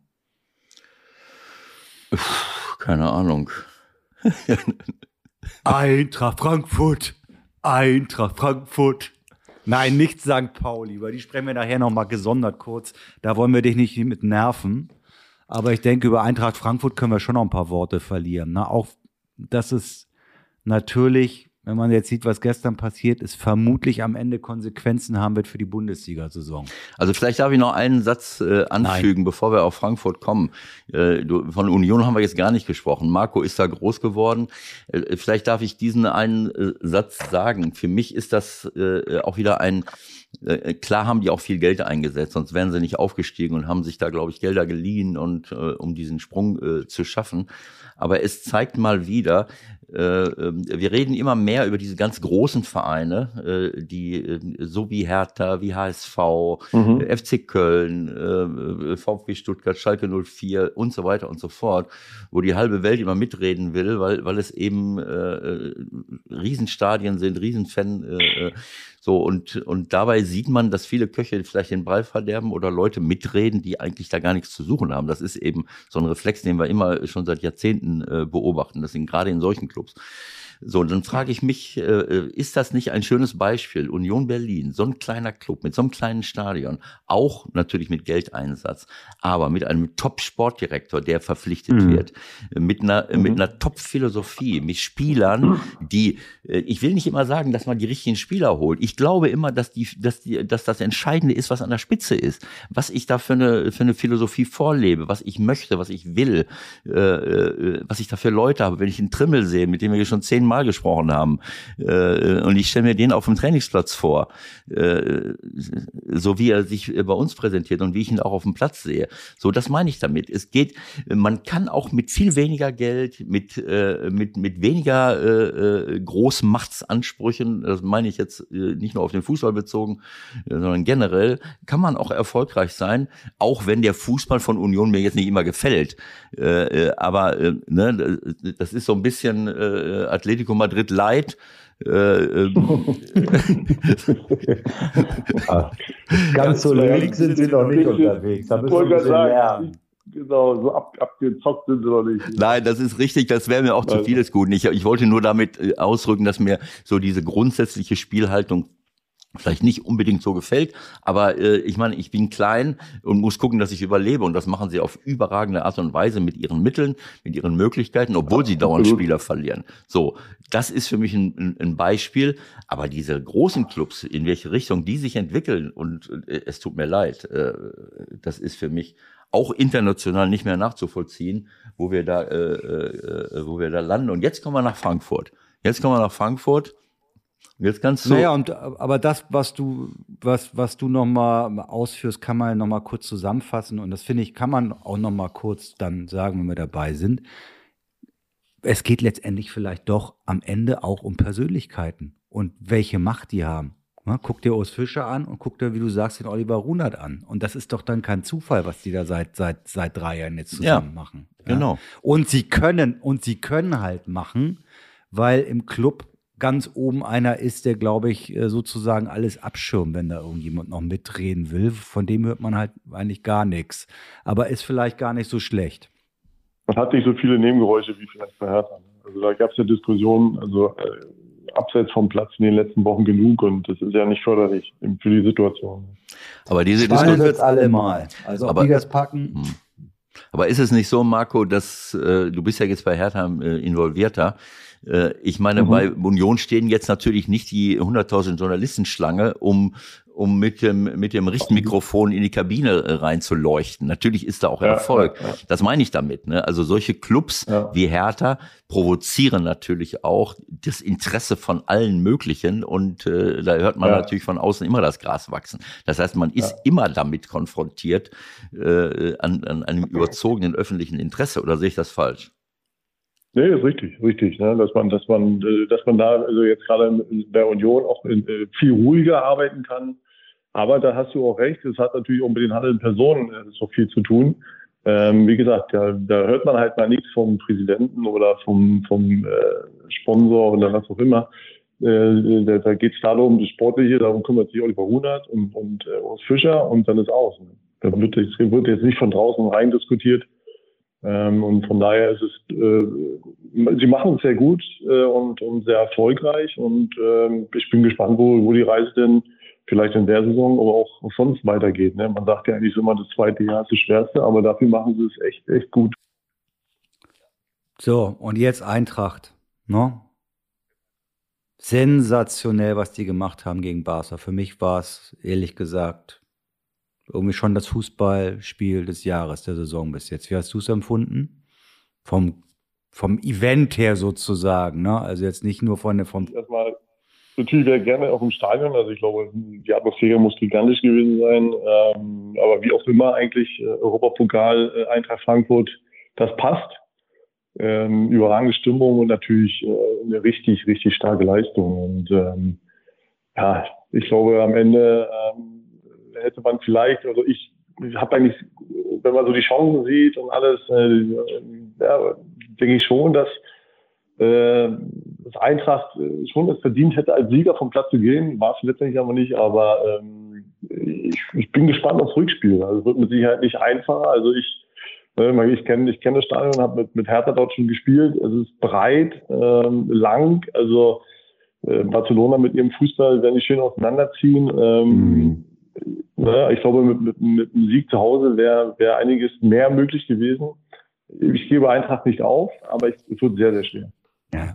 Und sie haben halt, das muss man auch, denke ich, sehen, nicht diese personellen Möglichkeiten immer viel zu verändern. Und ich glaube, letztendlich hat das dann jetzt auch zur Niederlage gegen, gegen Freiburg geführt. Ne? Wenn man sieht, er hat, glaube ich, zwei, zwei neue Leute gebracht, das war's. Also die spielen ja im Grunde fast durch. Ne? Ja, das hat man auch gesehen, dass, also dass, ne, dass sie da schon, schon äh, ja, wie man so schön sagt, auf dem Zahnfleisch gelaufen sind. Ähm, ich glaube nicht, dass man da schon irgendwo so mit dem Kopf vielleicht weiter war. Das denke ich nicht, weil dafür geht es auch noch um zu viel in der Liga, um im nächsten Jahr vielleicht auch noch äh, wieder international dabei zu sein. Ich glaube, es sind vier Punkte zum, zum sechsten Platz. Also da ist noch einiges möglich. Ähm, aber ähm, man hat schon gesehen, dass dass Eintracht da äh, am Limit gespielt hat. Ich hoffe, dass sie sich sehr gut erholen, dass sie kräftemäßig auf jeden Fall dort äh, mithalten können. Wie ich schon sagte, der Platz ist groß und lang. Die Stimmung wird überragend sein. Ich glaube auch, so wie ich es gelesen habe, volle Hütte. Ähm, und ja, dann, dann hoffe ich, dass sie da mutig auftreten, wie sie es jetzt äh, eigentlich die, die letzten Jahre auch immer gemacht haben, international. Ich denke aber trotzdem, dass es sehr schwer werden wird. Ganz kurz nochmal, das mit Hertha, war das diese Saison, wo das Hinspiel im Nebel war, oder? Genau, richtig, genau. Und was habt ihr da, was, habt, was, was, was, was habt ihr gemacht bei Barca? Was gab es da? Äh, wir sind, ja, wir waren eigentlich auch sehr gut im Spiel, sind eins von Führung gegangen und ähm, dann haben sie gedacht, na gut, okay, jetzt äh, werden wir mal kurz mal doch mal unseren Fußball mal rausholen und am Ende es 3 Okay. Welches Jahr Aber, war das? Äh, Welches glaube, Jahr war das? Das war Saison äh, 99, 2000. Das war das berühmte TM3-Jahr, Ewald. Das müsste dir auch noch was sagen. Was war das TM3-Jahr? Ja, da waren die Champions League-Rechte für eine Saison bei TM3. Okay. Barcelona ja. hat, Hertha hat gespielt mit Gabor Kirai, Hendrik Herzog, Dick van Burg, Sverison Remakovic, Andreas Schmidt, Michael Hartmann, Kai Michalke, Michael Preetz und Alex Alves.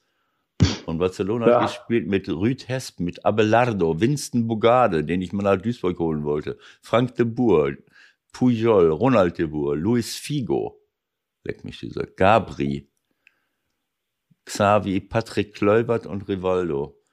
Und Rivaldo, auf, hm, genau. Wahnsinn, ne? Und auf der Bank saßen so Leute wie, keine Ahnung, Simao, Arnau, Jari Littmann, Reisiger. Hör auf, Wahnsinn. Aber Xavi muss ja blutjung gewesen sein. Das ist ja Wahnsinn. Ja.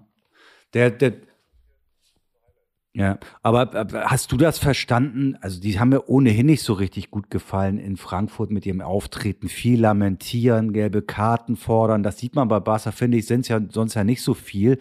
Und dann hinterher, wie ich fand, die Krönung von Xavi dann noch so, ja, und der Platz und äh, war ja alles nicht so doll. Und das wird bei uns zu Hause natürlich dann auch wieder Standard sein. Hä? Also ganz ehrlich, was, was, wo ist jetzt da das Problem im Platz gewesen? Also. Also für mich, ähm, wenn ich das sagen darf, ich fand, äh, ich, ich sehe das ähnlich wie du, das war für mich ein überragendes Spiel. Ich habe mich wahnsinnig geärgert, dass Frankfurt es, äh, es nicht geschafft hat, da 2-3-0 in Führung zu gehen, was absolut verdient gewesen wäre. Äh, und das war absolut nicht berechtigt, dass die da äh, äh, quasi mit einem Unentschieden äh, äh rausgehen. Ähm, aber ähm, ja, ich weiß es nicht. Also für mich äh, ähm, wie soll ich es sagen? Äh, jetzt will ich nicht wieder einen Monolog halten, dann sagt Michael wieder, dann brauchen wir Marco nicht äh, einladen. Sagt, wenn du jetzt das Spiel von Frankfurt dir anguckst und hast die Aufstellung vor Augen, ich weiß nicht, ob du das hast, ich, ich habe das natürlich hier parallel, sehe ich das hier wieder und ich habe es auch vor Augen. Ähm, äh, ist, gefällt dir das? Also diese, sie spielen ja mit Dreierkette, dann Kostic die ganze linke Seite, Knauf die ganze rechte Seite und vorne in den Halbräumen Lindström, Kamada, Boré. Aber ich meine, das Spiel war doch im Grunde exemplarisch dafür, dass man so auch das machen kann. Also, dass man so sich schon so weit zurückzieht, um dann die Leute mit Tempo nach vorne zu bringen, so wie sie es ja immer wieder gemacht haben. Mhm. Wenn dann vier, fünf Mann sich mit nach vorne orientieren, was spricht da dann aus deiner Sicht dagegen, das so zu machen? Ich möchte das jetzt nicht zum 18. Mal wiederholen. Ich möchte mal Marco ja. fragen, wie, okay. wie, wie er Gut. das sieht. Äh, Gerade du, du, mit Sicherheit äh, fordert das äh, extreme Laufleistung von den Außenbahnen, ne? also ja. offensiv wie defensiv. Und äh, ich finde, ich finde, dass man vielleicht, so ein bisschen meine Meinung, dass man sagt jetzt, okay, welche Ausrichtung will ich machen? Will ich eine Offensive machen? Dann schaue ich schon, dass ich vielleicht auch eine Doppelung auf den Außenpositionen habe, dass ich einen auch habe, der, der auch offensiv dann immer gehen kann mit einer Absicherung hinten. Ähm, äh, aber trotzdem, letztendlich, wie, wie es äh, Bonnie schon sagte, also haben sie es jetzt, äh, gerade jetzt auf dem Spiel gegen Barcelona nicht so schlecht gemacht. Ne?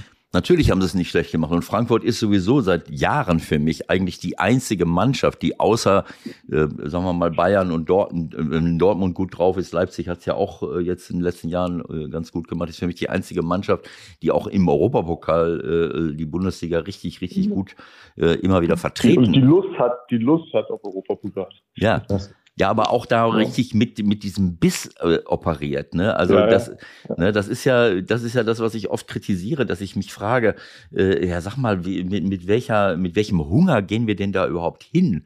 Äh, und, mhm. und, und ich habe da, äh, sagen wir mal, provokativ öfters schon gesagt, äh, die ersten, die ersten zehn Mannschaften von der, von der Primera Division in Spanien, die spielen uns an die Wand bis vielleicht bis auf Bayern München, aber jetzt sehen wir auch bei Bayern München, dass sie Probleme haben mit Villarreal, was eine, was eine richtig gute Fußballmannschaft ist, aber die sind topfit, die gehen in jeden Zweikampf.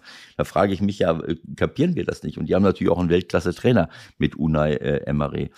Äh, also du hast, ihr habt recht, die haben es gut gemacht, aber ich, äh, äh, ich muss ganz ehrlich sagen, Knauf ist für mich äh, ist für mich eines der größten Talente, was wir hier haben. Aber es könnte sein, wenn wenn wenn Eintracht Frankfurt mit Knauf fertig, wenn Eintracht Frankfurt mit Knauf fertig ist, dass der erstmal, dass der erstmal dass er erstmal ein Jahr lang in Quarantäne muss, um sich zu erholen von den von den von den 800 ja, das ist ja das, was? Das ist ja genau das, was ich auch sagte, genau, das ist ja auch das, was ich sagte, ne? dass man eben halt, dass wirklich auf den Außenpositionen dann extrem halt viel marschieren oder laufen müssen. Aber kannst du mir mal erklären, wie das rein, rein körperlich geht? Also was der Kostic leistet. Ich habe jetzt nur Ausschnitte gesehen von dem Spiel gegen, äh, wie war es jetzt am Morgen, gegen Freiburg. da ist er ja schon wieder nur unterwegs. Also geht der dann nur ins Bett, pennt er zwölf Stunden, isst und dann äh, ist der Akku wieder ein bisschen aufgeladen, weil der, der kann ja doch nicht ernsthaft noch irgendwie losgehen. Also, das kann doch nicht sein, oder? Also, ob er jetzt nochmal rausgeht nach dem Spiel, meinst du, oder? Ja, also so wie, so wie früher, so Basler-mäßig wird er eher nicht unterwegs sein. Also, das könnte schwierig werden für den Körper. Ja, das könnte, könnte schwierig werden. Also gerade in dem Rhythmus, in dem jetzt auch die, äh, Frankfurter, die Frankfurter sind, äh, denke ich auch, dass er natürlich jetzt erstmal Hauptaugenmerk auf, auf die Regeneration liegen sollte, gerade bei dem Pensum, die wirklich gerade extrem die beiden Außen bei Eintracht äh, leisten müssen. Ja. Von daher, ähm, aber ich meine, das, wir, wir kennen die, die, die Leistung oder, oder, oder das, was Kostic kann. Ähm, ich finde, wie gesagt, dass er, dass er, wenn noch einen Defensiven hinter sich hat, äh, dass er dann eben halt offensiv wirklich noch viel wertvoller sein kann. Ja, genau das, äh, das glaube ich nämlich auch, weil dieses ähm, äh, irgendwann mal, du kannst zwar immer noch laufen, aber ich meine, das ist doch ein mhm. Fußballkonzept, die Linie rauflaufen, dann haue ich eine Flanke rein äh, äh, und dann renne ich wieder 40 Meter zurück. Also es gibt ja auch einen Grund, warum man, warum man sagt, naja, ein ganzer, ein Platz soll, sollte gut, die Positionen sollten gut besetzt sein und die Außenbahn, da hat mich, habe ich am meisten Platz eigentlich. Da habe ich dann einen und wenn ich dann den Ball gewinne, dann muss ich warten, bis der 70 Meter nach vorne läuft. Ähm, abgesehen mhm. davon, dass, dass ich mir die Option, auch mal kleine Steckpässe und Steilpässe durchzustecken so wie das Barcelona kann, so wie es Man City auch nicht macht, aber so wie es zum Beispiel äh, ähm, äh, Liverpool immer wieder macht. Das ist die Option, die du hast, wenn du die Flügel hoch besetzt. Mhm. Dann kann ich auch mal aus dem Mittelfeld äh, mich parallel zur Abwehrlinie bewegen und einen kleinen Steckpass reinstecken, äh, sodass einer mhm. durch ist und dann zum zweiten Pfosten spielen Tor. Diese Option habe ich bei Frankfurt so gut wie nie, äh, weil je näher man zum Tor kommt, auch in Lindström und Kamada, dann äh, innen sind. Das heißt, das gibt dem Gegner wunderbar die Möglichkeit, sich zurückzuziehen. Selbst wenn du einen Konter fährst, wer soll denn, äh, ich meine, da musst du schon äh, äh, direkt einen Stallpass spielen. Alles andere musst du warten und dann stehen die alle wieder hinten. Und äh, ich fand Barcelona grausam, obwohl Barcelona auf einem super Weg ist mit Xavi jetzt. Aber die hätten verdient gehabt, dieses Spiel äh, haushoch zu verlieren für mich.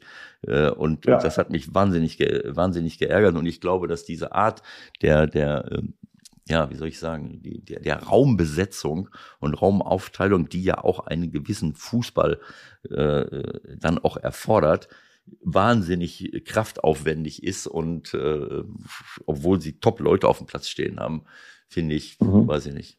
Gefällt mir einfach nicht. Ja, die Jahre, man, man, muss ja nur gucken, vielleicht auf die, auf die, auf die äh, Torjägerstatistik. Ne? Ich glaube, dass er in den Jahren, wo er defensiv hinter sich hatte, dass er da auch, auch mehr Tore geschossen hat. Ne?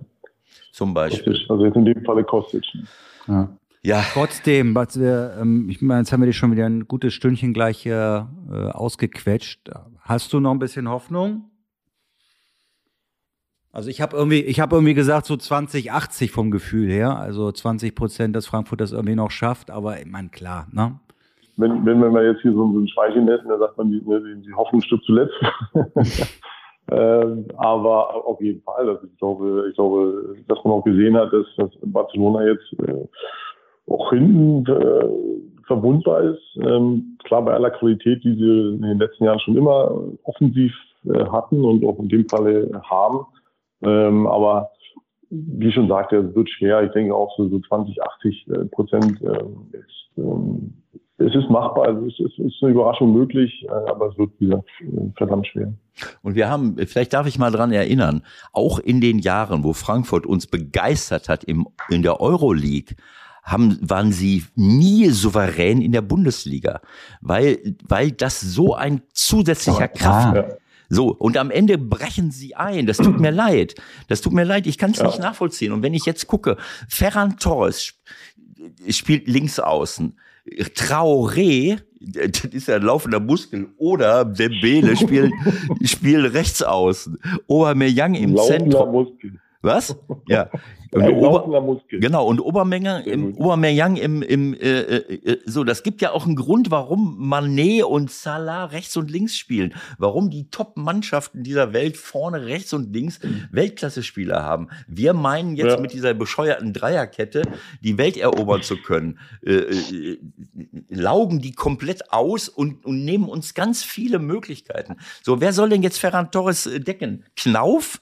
Äh, äh, wenn, wenn, verstehst du, wenn der Ferran Torres nicht so ein bisschen Ist ja auch überhaupt noch nicht klar, ob er nicht im Rückspiel vielleicht mit einer Viererkette hinten spielt. Nein, Also, ne? nein, wir wollen jetzt nicht damit. dich doch mal Nein, wieder. wir wollen jetzt nicht damit Beruhig anfangen. dich doch mal wieder. Nein, wir wollen nicht damit anfangen. Wir müssen das jetzt beweisen, dass man mit einer komplett schrägen Raumaufteilung äh, Europa äh, äh, Lügen Aber strafen ich meine, wenn du diesen Namen schon nennst, ja, und das vielleicht zum Abschluss äh, unseres kleinen Gesprächs, Torres und Aubameyang, das ist doch ein Witz, dass Barcelona die jetzt im Winter noch holen kann, ja, bei dem, was da alles passiert ist. Und die beiden schießen die ja wahrscheinlich gegen Eintracht weiter. Also tut mir leid. Aber Bonnie, Bonnie, die, die Geschichte gehen wir immer weiter, weil ich kann da wieder einen Monolog halten. Ja, genau. Und du machst jetzt mal weiter. Ne? Du musst ja jungen Menschen beibringen, wie man den Ball stoppt, wie man ihn weitergibt und wie man auch einen Defensiv-Zweikampf gewinnt, wenn ich das für heute richtig verstanden habe, oder? Was treibst du da nochmal genau zum Abschluss? Äh, ich habe hier mit, mit, mit dem Thomas Hessler, mit dem Eke Hessler, haben wir hier ein Fußballcamp in Berlin. Und äh, ja, es ist wirklich so, dass wir eben halt schauen, dass wir Jugendliche, Kinder ja so ein bisschen vom Sofa runterholen und ein bisschen eben halt auch die Mannschaftssport zeigen, ein bisschen, äh, ein bisschen Spaß vermitteln und, und, äh, und in dem Falle bin ich natürlich für, für Techniktraining da und Eke dann fürs Kopfballpendeln. Genau. Genau und so. Icke, Icke auch mit beiden Beinen voraus nochmal ins Tackling rein. Ne? Genau. Denk daran, denk daran, nicht so viele Kopfbälle, Marco. Ne? Das, äh, Natürlich, natürlich. Ich mache einen Sprinttest. Dann kann ich den Jungs noch ein bisschen was zeigen. Das ist eine sehr gute Idee. Dankeschön Natürlich. Und Mädels auch natürlich. genau so. Dankeschön, Dankeschön für deine Zeit heute. Ähm, ich würde mich freuen, wenn wir das nochmal wiederholen und äh, auf dass deine persönlichen Wünsche, soweit es geht, alle in Erfüllung gehen und ihr alle gesund bleibt. Vielen Dank für deine Zeit. Bis zum nächsten Mal, Marco. Marco, alles Gute. Bis bald, ne? Wünsche ich euch auch. Hat Spaß gemacht. Dankeschön. Bald und viel Spaß Donnerstag. Mal gucken, was passiert. Ciao, ciao. Ja. Ciao, Ciao. ciao. Vielleicht darf ich noch mal ganz kurz äh, den Ball von Marco Rehmer aufgreifen, der mir ja das Recht gegeben hat, noch einen Satz zu Barcelona zu sagen zu dem Thema. Einen kleinen Satz. Einen kleinen Satz, aber äh, das wird immer vergessen. Ne? Wir reden von Financial Fair Play, von was weiß ich. nicht. Lächerlich, lächerlich. Also in dem Zusammenhang möchte ich ganz kurz äh, ähm, daran erinnern, äh, das kann man in dem äh, neuen Fußballbuch Futopia von Alina Schwärmer, kann ich nur, nur allen ans Herz legen. Alina Schwärmer, eine, eine, ähm, eine freie Journalistin, die für verschiedene Zeitungen äh, schreibt und arbeitet, hat ein wunderbares, im, im Werkstattverlag ein wunderbares Fußballbuch, Futopia. Äh, und äh, darin sagt sie zum Beispiel, äh, um es mal ganz kurz auf einen Punkt zu bringen, äh, die, ähm, die ähm, ich kann es genau sagen, die reichsten zwölf Clubs in Europa nehmen mehr Sponsorengelder ein als alle 700 anderen Erstligisten zusammen. So, dann sind wir wieder da, äh, wo wir in der Wirtschaft schon sind, wo wir in der Globalisierung sind äh, und äh, und und diese äh, jetzt äh, dieser, dieser Fakt bedeutet ja, dass wir Gelder verbrennen bis zum geht nicht mehr. Auch das erklärt sie sehr, sehr, äh, sehr, sehr, scho- äh, sehr, sehr schön. Wieso äh, muss man so ein Fußballsystem haben mit so wahnsinnig vielen Sponsorengeldern, mit so vieler Abstiegsangst und Verdrängungswettbewerb, so wie es im Rest der Wirtschaft halt auch ist, anstatt äh, darauf zu achten, dass dieses Geld, was viele Firmen da eben auch geben, kann man auch ganz anders einsetzen für eine Transformation der Wirtschaft oder für die Unterstützung der Amateurvereine oder der Jugend. Viel, schli viel schlimmer ist doch aber noch, dass dann ein Verein, der sich so komplett niedergewirtschaftet hat, Ja, durch findige Tricks trotzdem noch die Erlaubnis bekommt, solche Transfers im Winter Genau zu so machen. ist das. Wie kann das sein? Genau so. Ich, äh, also ich habe Barcelona immer geliebt, äh, das weißt du, und die- diese Spielweise wunderbar. Aber ein Club, der über Jahr, Jahre oder keine Ahnung wie viel, 10, 20 Jahre, äh, genau wie Real Madrid sich komplett in die Steinzeit wirtschaftet, darf dann weitermachen und darf wieder neue, es tut mir leid. Natürlich sind das Top-Leute. Aubameyang, Ferran Torres, wen haben sie noch verpflichtet? Habe ich noch irgendeinen? Dani Alves, der kostet halt nur ein bisschen Gehalt, aber selbst der hilft der Mannschaft ja Ja, als Persönlichkeit. weiter. Ja, genau so, So, als es Persönlichkeit und ich weiß nicht was alles. Das ist, äh, das ist nicht in Ordnung. Da war doch noch ein Dritter, den sie da Und Traoré haben sie auch noch geholt. Der ist ja für die Meisterschaft sozusagen auch wieder zurückgeholt. Genau, der ist ja in Barcelona ausgebildet worden, aber den haben sie auch wieder zurückgeholt. Also das ist äh, nicht zu äh, äh, nicht zu ertragen und das muss sich ändern, wenn wir auch mal eine, eine andere Art von Fußball haben wollen, wie am Rest äh, im, im Rest der Wirtschaft auch. So, jetzt So, du wieder. also was jetzt, noch? Jetzt, jetzt, jetzt äh, fahren wir mal richtig hoch. Jetzt fahren wir hier die Emotionen mal richtig hoch. Ja. St. Pauli, ne? St. Pauli, Handspiel, Rieseneklat. Was nun, Ewald? Was nun? Ja, na, nichts was nun. Also erstmal, äh, erstmal ist, äh, war das ein überragendes Zweitligaspiel. Ausverkauftes Stadion, mal wieder, zum ersten Mal. Tolle Atmosphäre. Bremer Fans, die gezeigt haben, wie man die eigene Mannschaft vorbehaltlos und ohne Ressentiments und Animositäten dem Gegner gegenüber unterstützen kann, ohne Stress. Ich möchte gar nicht nochmal zurückgehen auf Hansa Rostock. Das war unerträglich, was die Leute dort äh, äh, fabriziert haben, äh, die es gemacht haben und was die Polizei zugelassen hat. Das ist für mich unerträglich und eine Unverschämtheit. Ähm, so, dann, wir haben ein Fußballfest gefeiert in einem vollen Stadion mit zwei Fangruppen, die wahnsinnige Atmosphäre äh, geschafft haben. Und dieses, das Unentschieden ist mehr als gerecht für, für Bremen. Äh, Wir hätten schon 3-0 zurückliegen können äh, oder 3-1 zur Halbzeit. Und äh, mit dem Schlusspfiff haben sie auch noch einen, äh, aus drei Metern den Möbelwagen nicht getroffen. Hätten sie sogar noch gewinnen können, was natürlich dem Ganzen den, die Krone aufgesetzt hat. Äh, Aber wo- worauf du jetzt, also gerecht ist es, äh, das haben wir alle gesagt, aber worauf du jetzt ansprichst, ist natürlich völlig klar. Ähm, ähm, es ist ein irreguläres Tor erzielt worden. Absolut irregulär, das 1 zu 1, äh, aufgrund eines aktiven Handspiels von Agu, äh, der, äh, der auf links außen den Ball mit einer Pritschbewegung dem, äh, dem unserem Beifuß durch die Beine äh, quasi wie ein Volleyballspieler pritscht, haut eine Flanke äh, oder spielt den irgendwo hin oder hat er selber die Flanke gehauen, zweiter Pfosten, Ablage von Romano Schmidt auf Füllkrug-Tor. So. Äh, dann kann man noch sagen, äh, unter Umständen ein, äh, ein Elfmeter äh, für Burgstaller, auch wenn, äh, wenn man sagt, wenn, wenn viele sagen, ich habe natürlich äh, ähm, auch mit anderen darüber gesprochen. Patrick, äh, ich habe mit Patrick Ittrich ein schönes Gespräch geführt über den gan- ganzen Spieltag, machen wir schon mal öfters. Äh, Wäre ihm vielleicht auch ein bisschen zu wenig gewesen. Fakt ist aber, dass Burgstaller eine Kappbewegung macht, will am Weiser vorbeilaufen und der hebt das Bein einen halben Meter hoch, sodass er gegen das Bein läuft.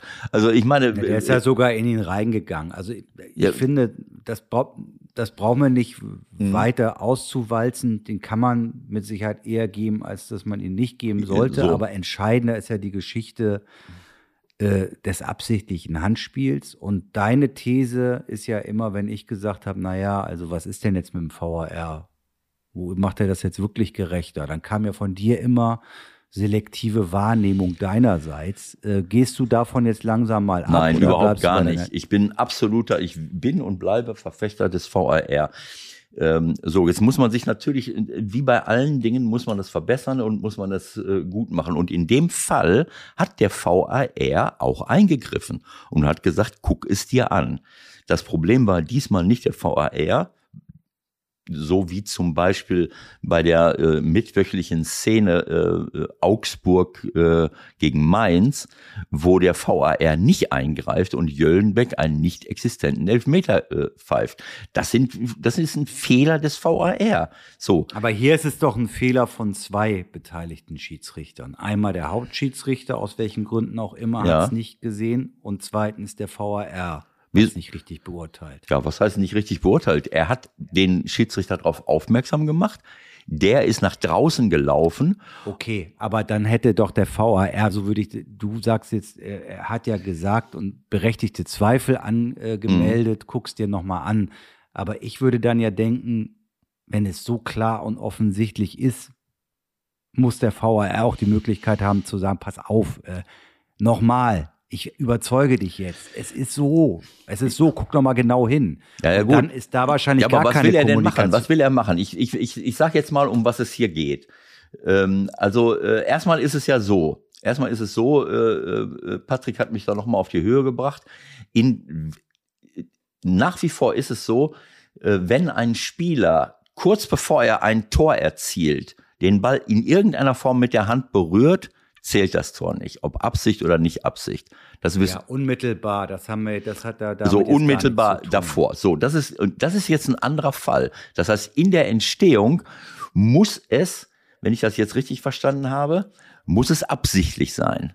Muss ja, es ja auch. muss es ein Handspiel sein, was absichtlich ja, ist. So genau. und und Bart Stübner ähm, sicherlich ein, ein, ein kommender, guter, junger Schiedsrichter, äh, hat jetzt das zweite Spiel hintereinander äh, ein Verhalten gezeigt, was ich sehr, sehr fragwürdig finde. Und das ist das Entscheidende. Äh, ich glaube, du warst am Wochenende davor, war das nicht das Spiel Union Berlin äh, gegen, ähm, äh, gegen Freiburg? Puh, dass du dir solche Sachen noch merken kannst. Ja, du warst doch, äh, du hast jetzt so viele Spiele äh, ähm, äh, Nee, Union Freiburg, da kann ich Was, nicht dran. Bin ich jetzt blöde? Äh, Moment, Moment, Moment. Gegen den ersten FC Köln. Union Berlin gegen den ersten FC Köln. Da warst du doch, warst du da nicht im Stadion? Nee, da war ich, aber am Mikro war ich da. So, da warst du am Mikro, so. Und ich habe mir das Spiel angeguckt und muss sagen, da war so ziemlich alles falsch, was man so falsch machen konnte. Aber das ist nicht der Punkt. Äh, es ist für mich auch nicht der Punkt, ob ein junger Schiedsrichter Dinge falsch einschätzt. Mhm. Für mich ist der Punkt, das, das Auftreten, das Verhalten äh, äh, des Schiedsrichters. Ich habe ich hab überhaupt keine Probleme damit, wenn ein, äh, wenn ein, wenn ein Schiedsrichter, ähm, wie, wie soll ich es sagen? Also, ähm, wenn ein Schiedsrichter Mal daneben liegt. Daneben liegt. es ist völlig normal. Aber normal. Äh, genau. was, was Florian Bartstübner in diesem Spiel gezeigt hat bei St. Pauli, das war, äh, das waren, das war ein Auftreten, was an der Grenze zur Arroganz war. Und das kann nicht sein. Damit ja, aber das ist doch wieder, das ist ja auch eine selektive Wahrnehmung und eine Wahrnehmung von außen, dass du denkst, es ist eine Arroganz. Nein, nein, nein, ich nein, nein. glaube, es ist eher auch eine Unsicherheit und das hat dann ja auch wieder mit seinem letzten Auftritt zu tun, wo er natürlich ganz genau weiß, bei Union gegen Köln, da habe ich jetzt nicht wirklich gut performt. Da spielt er ja mit rein. Ja gut, das ganze Wahrnehmung, vielleicht ist es auch eine Interpretation, aber ähm, äh, ich glaube, dass äh, diese Diskussion, äh, welche Persönlichkeit bringen Schiedsrichter mit, das haben wir bei Trainern, das haben wir, äh, das haben wir in allen Bereichen, auch bei Spielern. Aber äh, wenn wir dann so junge Leute äh, auf den Platz schicken, wenn ich jetzt einen äh, Patrick Ittrich sehe, wenn ich einen Daniel Sievert sehe, die sind natürlich eine, eine Ecke älter. Wenn ich 40 Jahre 31. So, wenn ich 40 Jahre 31. so, wenn ich 40 Jahre alt bin, habe ich bin ich schon mal ein bisschen gesettelter, bin mehr im Leben, habe mehr Erfahrung. So, das ist für mich äh, ich werde nicht müde das zu sagen, dass es für mich albern ist, dass ich da solche jungen Leute dahin hinstelle. Äh, aber lassen wir das mal weg. Ich will nur damit sagen, dass, äh, dass die teilweise diese innere Ruhe, diese Lebenserfahrung natürlich nicht haben können. Sie werden super gecoacht, das System ist klasse, äh, muss ich sagen. Sie haben Coaches, sie haben Schiedsrichter, Beobachter. Das, das, das System ist richtig, richtig gut. Ich weiß nicht, wie das in anderen Ländern ist. Ich glaube, dass das hier richtig gut ist. wobei man, ähm, naja, sagen muss, wenn ich das richtig sehe, ein Erstligaschiedsrichter hat immer ein, ein, Coach, der sich das sein Spiel anguckt. Wenn der Erstligaschiedsrichter als richtiger Erstligaschiedsrichter in der zweiten Liga pfeift, ist das nicht unbedingt der Fall. Ne? Und, nein, das ist so. Das ist so. Der Zweitliga die haben doch auch, die, die, haben doch auch, die haben doch jemanden, Lass es dir gesagt, halt einfach den Mund und hör dir das an, was hallo, ich dir jetzt hallo, sage. Hallo, ich sehe gleich auf. Ey. Nein, dir ein. nein, es ist so. Es ist so. Ähm, also Coaches sind die Leute, die, äh, die für alle Erstligaschiedsrichter zuständig sind und für alle Zweitligaschiedsrichter. Und wenn ich als Erstligaschiedsrichter in der ersten Liga pfeife, sitzen die äh, Coaches vor jedem Spiel. Alle neuen Erstligaspiele werden von einem Coach, nicht nur von einem äh, Schiedsrichterbeobachter, sondern von einem Coach zu Hause am Fernseher ange angeschaut. Manchmal ist der Coach sogar im Stadion und ist dann gleichzeitig der Beobachter. Das heißt, äh, du, du hast eine richtige 1 zu 1 Betreuung. Wenn ich jetzt als Bartstübner, als Erstligaschiedsrichter aber in der zweiten Liga pfeife, da sitzt keiner direkt äh, da ist, da gibt es, da sitzen die neun Coaches der ähm, oder wie viele es sind, äh, der Zweitligaschiedsrichter da. Gut, äh, dann kann er ja trotzdem gucken, was Bart Stübner macht. Für mich ist das Entscheidende, dass ich diesen Leuten äh, eben auch vermitteln muss, wie sie sich verhalten. Ein Fehler wird immer, Fehler wirst du immer machen. Fehler wirst du immer machen. Aber das Auftreten war sehr, sehr unglücklich. Er war am Ende der meistgehasste Mann. Äh, er hat äh, fast alles laufen lassen, auch von Bremer Seite. Äh, ich finde es ja im Grunde genommen gut, wenn man Dinge laufen lässt ähm, in der Balleroberung, weil wir viele Zweikämpfer auch nicht mehr zulassen. Aber das war mir einfach too much. Es hat viele Fouls gegeben, die man hätte abpfeifen müssen. Lässt er weiterlaufen, hat auch deine Diskussion zugelassen. Seine ganze Körpersprache war, ich entscheide hier heute, egal was passiert. Äh, das war auch bei Union der Fall. Denk mal daran, äh, bei, bei Union gegen äh, irgendeinen Spieler von, ich weiß nicht, ob es Lemperle war, wird, wird umgetreten der lässt weiterlaufen. Im Gegenzug wird einer von Union ein bisschen gefault, pfeift er. Dann stellt sich der Möwald von Union drei Meter in der letzten Minute vor, des, vor den Ball. Er hat sich da gar nicht drum gekümmert. Das sind so Dinge, das geht nicht. Da muss ich mehr Persönlichkeit zeigen, da muss ich mehr zugewandt sein. Ja, da muss aber ich das ist, das ist, das ist eher, würde ich jetzt denken, das ist eher noch eine Überforderung und die muss man den Jungs dann auch ein bisschen nee, mit zugestehen. Tut mir leid. Ja. Das, wenn das eine Überforderung ist, dann können wir sie da nicht hinschicken. Punkt. Der Höhepunkt war der Elfmeter, äh, das Tor. Er, der VAR sagt, lauf raus. Er läuft zur Mittellinie. Fünf, sechs Sekunden hat er geguckt, dann dreht er sich um und läuft weg. Ich habe mich umgedreht, gucke nach innen. Hinter mir in der Loge ist ein Riesenfernseher. Ich drehe mich um beschirme das Fenster damit mit meinem Block, damit ich das gut sehen kann. Da kommt die Superzeitlupe. Ich sehe, wie der Ball von, äh, von Agu, der spielt ja nach rechts, auf einmal eine kleine Touchbewegung, den Ball dem durch die Beine. Äh, äh und dann habe ich zu meinem äh, Partner, der, also zu, zu dem äh, Kollegen, der neben mir saß, wir haben beide da hingeguckt, gucken uns an und sagen, boah, alles klar. Dann höre ich im Hintergrund einen Schrei und in dem Moment war für mich klar, ich meine, das, das kann man ja nicht geben. Das ist ja völlig klar. Ich, für mich war klar, das Tor wird aberkannt. Freistoß. So, Freistoß. Wir gucken uns um, gucken uns an, dann gucke ich auf den Platz. Wir beide gucken auf den Platz. Dann machen wir Anstoß. In dem Moment wurde mir klar, der Schreiber von den Bremer Fans, das ist Tor. Tor. Und ich, wir haben uns angeguckt. Hä? Was ja, ist denn jetzt äh, los? Äh, Martin Groß hat bei Sky kommentiert, ich habe es gesehen, mir ging es genauso. Also auch so. Das also genau dieselbe Reaktion. Also, na klar, das Tor wird ja nicht gegeben, ist ja logisch. Ja, das war völlig klar. Das war, also jeder, der ein bisschen äh, da hingeguckt hat. Und der Bartstübner läuft raus, guckt sich das ein paar Sekunden an, so halb widerwillig, dreht sich um und äh, war für ihn uninteressant. Verstehst du, wenn ich das, so eine Szene, das ist, das meine ich mit Arroganz, äh, sich nicht nochmal genauer anzugucken. Nein, das ist Unsicherheit. Ja, das ist mir scheißegal, ob das Unsicherheit ist. Es ist ein anmaßendes Verhalten. Arroganz ist ja Anmaßung. Das heißt ja nicht, ich maße mir an, dass ich in drei, vier Sekunden die Entscheidung weiß. Man weiß sie nicht.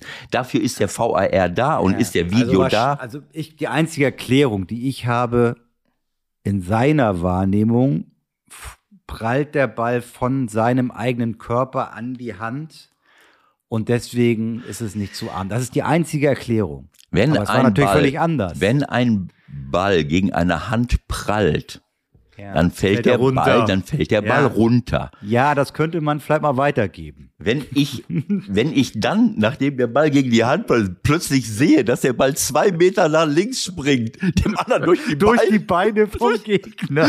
Und ich bin auf links außen durch. Ähm, ja, dann könnte man, jetzt könnte man sagen, okay, der hat mit den Händen, der rudert beim Laufen mit den Händen so hin und her und hat sich den aus Versehen dahin ja. gepritscht. Äh, es, das meine ich mit Anmaßung. Äh, das ist ja keine absichtliche Überheblichkeit. Arroganz bedeutet, ich maße mir etwas an, was mir nicht zusteht. Und es steht einem jungen Schiedsrichter oder jedem, keinem Schiedsrichter zu, eine solch wichtige Situation eines der vorentscheidenden Spiele, vielleicht sogar der zweiten Liga, bei so einer Szene in drei, in fünf Sekunden zu entscheiden, anstatt sich noch, wenn er sich das zwei, dreimal angeguckt hätte, dann, dann kannst du auf keine andere Entscheidung kommen. Das meine ich damit. Und deswegen finde ich es nicht in Ordnung. Und das ist etwas, was ich äh, auch erwarte von der sportlichen Leitung der Schiedsrichter, dass sie ihre Leute eben nicht nur in der Erkennung von und Nichterkennung von, von, von Situationen schulen, sondern eben auch in ihrem Auftreten. Dann ist es sofort eine andere Situation. Ich nehme Spannung raus. Ich zeige, dass ich auch mal einen Fehler machen kann. Ich erkläre etwas. Ich kann da hingehen und kann, ich erkläre, aber so zu tun, als wenn ich alles weiß, äh, äh der wollte, der wollte möglichst schnell aus der Situation rauskommen. Das wird hoffentlich ja. dann die Lehre sein, dass man sagt, nimm dir die Zeit, geh auch noch mal in den Dialog, hör dir genau an, was der VAR auch sagt. Das ja, ja. kann ja alles so nicht gelaufen sein. Ja. Und damit gut zu diesem Thema Schalke 53, Werder 53, St. Pauli 52, Darmstadt 51 Punkte. Es ist, ja, es ist ein Wahnsinn, ähm, was da oben los ist. Ähm, Prognosen müßig, Gefühle müßig, es steht nur fest, der HSV wird nicht aufsteigen. Alles andere. Das wusste ich, dass du damit jetzt wieder. ja, ich meine, das ist einfach, ich habe es mir auch nicht mehr angeguckt. Das war Kiel halt, das ist normal. Gut. Ja, es Zweite ist natürlich Liga ist auch eine sehr schöne Liga. Also das muss man auch wirklich sagen. Das ist ein ehrlicher Sport und spannend. Ja, jetzt hör auf, spar dir den Sarkasmus äh, der HSV. Ich weiß nicht warum. Sie haben eine, ihr Torverhältnis ist das zweitbeste in der Liga. Äh, ich ähm, kann es dir sagen, warum, weil sie zu wenig Spiele gewinnen. Ja, ja, klar. Deswegen. Ich meine, wenn ich zwölf Unentschieden äh, äh, habe von 29 Spielen, sie haben nur sechsmal verloren. Die wenigsten Niederlagen, das beste Torverhältnis, zwölf Unentschieden, warum jetzt auch immer. Äh, Soweit möchte ich es jetzt äh, äh, nicht. Also ich werde einen Antrag stellen. Die werden ja am Ende Vierter, dass in diesem Falle auch der Vierte noch mit aufsteigt. Ja, ich werde einen Antrag stellen äh, demnächst, äh, dass die ersten drei, so wie es Ole Werner auch schon gesagt hat, direkt aufsteigen. Die ersten drei steigen direkt ja. auf und die letzten drei steigen direkt ab. Das wäre eine gerechte Angelegenheit, anstatt das noch zu belohnen, dass jemand das ganze Jahr über äh, Scheiße spielt und dann gegen den dritten der zweiten Liga noch irgendwie äh, durchkommt. Das gilt ja für jeden. Ja, ja, jetzt gewonnen, äh, gesponnen ihr gegen Stuttgart oder ihr gegen Hertha. Puh. Ja. ja. kann funktionieren, aber auch da würde man ja, ja eher schon mal sagen, also ja. das ist nicht gerecht. Ja, ne? so was war denn, was war denn letztes Jahr mit dem FC, ersten FC Köln? Bei allem Respekt. Ne, Kiel hat es zehnmal verdient gehabt, aufzusteigen und hatten noch das Pech, äh, Corona. 58 Corona-Fälle zu haben ja. und sechs Wochen lang nicht spielen zu dürfen. Und, so, und, an, und dann kommt der erste FC Köln. Und dann werden sie kaputt geschossen im Heimspiel im letzten. Genau. Und dann macht der erste FC Köln etwas, was sie damals schon 1978 gemacht haben. Sie, sie machen eine, einen unkorrekten Move. Damals haben sie 15.000 Eintrittskarten, äh, Eintritts, Eintrittskarten von St. Pauli gekauft, damit sie äh, im, im Hamburger Volksparkstadion spielen konnten und 5-0 gewinnen. Und diesmal haben sie, äh, haben sie Friedhelm Funkel verpflichtet. Und das finde ich eine absolute Unverschämtheit. So einen Erfahrungsvorsprung, den Friedhelm hat, äh, gegenüber den jungen Trainern nochmal in die Debatte zu werfen. Das ist eine, das ist ein, eine Wettbewerbsverzerrung. Die Erfahrung von Friedhelm einfach zu nutzen und zu sagen, so, jetzt kommt so ein erfahrener Trainer und Ich habe ja übrigens, um das nochmal, dann schließen wir den Kreis zu Hertha auch nochmal für mich war eigentlich klar, dass Funkel Trainer wird bei Hertha. Also für mich war das klar, okay. nachdem es die Diskussion gab, dass äh, da nochmal was passiert. Das werden wir dann irgendwann vielleicht von Freddy Bobic auch nochmal erfahren, wie er dann wirklich auf diese Nummer mit Magath gekommen ist. Und jetzt zum guten Schluss, lass uns noch kurz zwei Minuten über das Fußballspiel des Wochenendes reden. Also das war ja wieder eine andere Sportart. Wir sind uns jetzt ne? wieder einig, denn das hatte ich jetzt auch noch auf meinem Schirm. Das habe ich hier als Notiz stehen. Und äh, ja, es ist. Wie heißt dieser Sport? Naja, also eins darf man nicht vergessen. Ähm, wenn wir diese Kritik an der Organisation unseres Fußballs ernst nehmen, dann trifft diese Kritik auch Manchester City und Liverpool. Das ist völlig klar. Ähm, sie können sich einige der besten Spieler der Welt leisten und sie können sich im Grunde genommen die besten Trainer der Welt leisten. Und dazu gehören nun mal äh, Pep Guardiola und, und Jürgen Klopp. Und ohne diese beiden Trainer glaube ich, dass es auch nicht so wäre, wie man das, äh, wie man das jetzt zu sehen bekommt. Was wir da im Moment zu sehen bekommen, äh, sicherlich aufgrund der, der äh, Millionen von, von Abu Dhabi oder keine Ahnung, wie viel es ist. Bei, bei Liverpool ist es ja ein amerikanisches Millionen kommst du schon nicht mehr mit hin. Ja, ja, dabei, ist ja egal. Äh, für mich ist Million immer noch ein großes Wort. So, ich weiß im Fußball scheinbar nicht mehr. Naja, aber das, was wir da zu sehen bekommen, da hast du völlig recht, das ist eine andere Sportart im, im Vergleich zu dem, was wir, was wir teilweise, ähm, was wir teilweise woanders sehen. Es ist, äh, ja, ähm, also mir, mir fallen da wenig, äh, äh, sagen wir mal, äh, andere, ich guck, ich rufe es nochmal gerade auf, äh, andere ähm, äh, Superlative ein. Ne, das ist ein, äh, das ist eine äh, über weite Strecken bei den vielen, vielen Spielen, die sie haben, war das, war das eine derartige Vorstellung. Wo, dann halt noch mal ein draufzusetzen. Ja. Ne? Also dann wirklich noch mal das Top-Niveau, das ja eigentlich bei denen sowieso mhm. immer schon da ist, in so einem Spiel gegeneinander. Ja. Ich glaube, ihr habt jetzt mittlerweile mitbekommen, dass es sich um das 2 zu 2 von City gegen Liverpool handelt. Also haben wir auch schon mal anklingen lassen. Einfach atemberaubend. Ja, Grandios. Das war, absolut, das war atemberaubend und, äh, und es ist natürlich ähm, ähm, ja, äh, irgendwann mal kam dann der Zeitpunkt, wo du gesehen hast, so jetzt ist aber auch die Luft raus.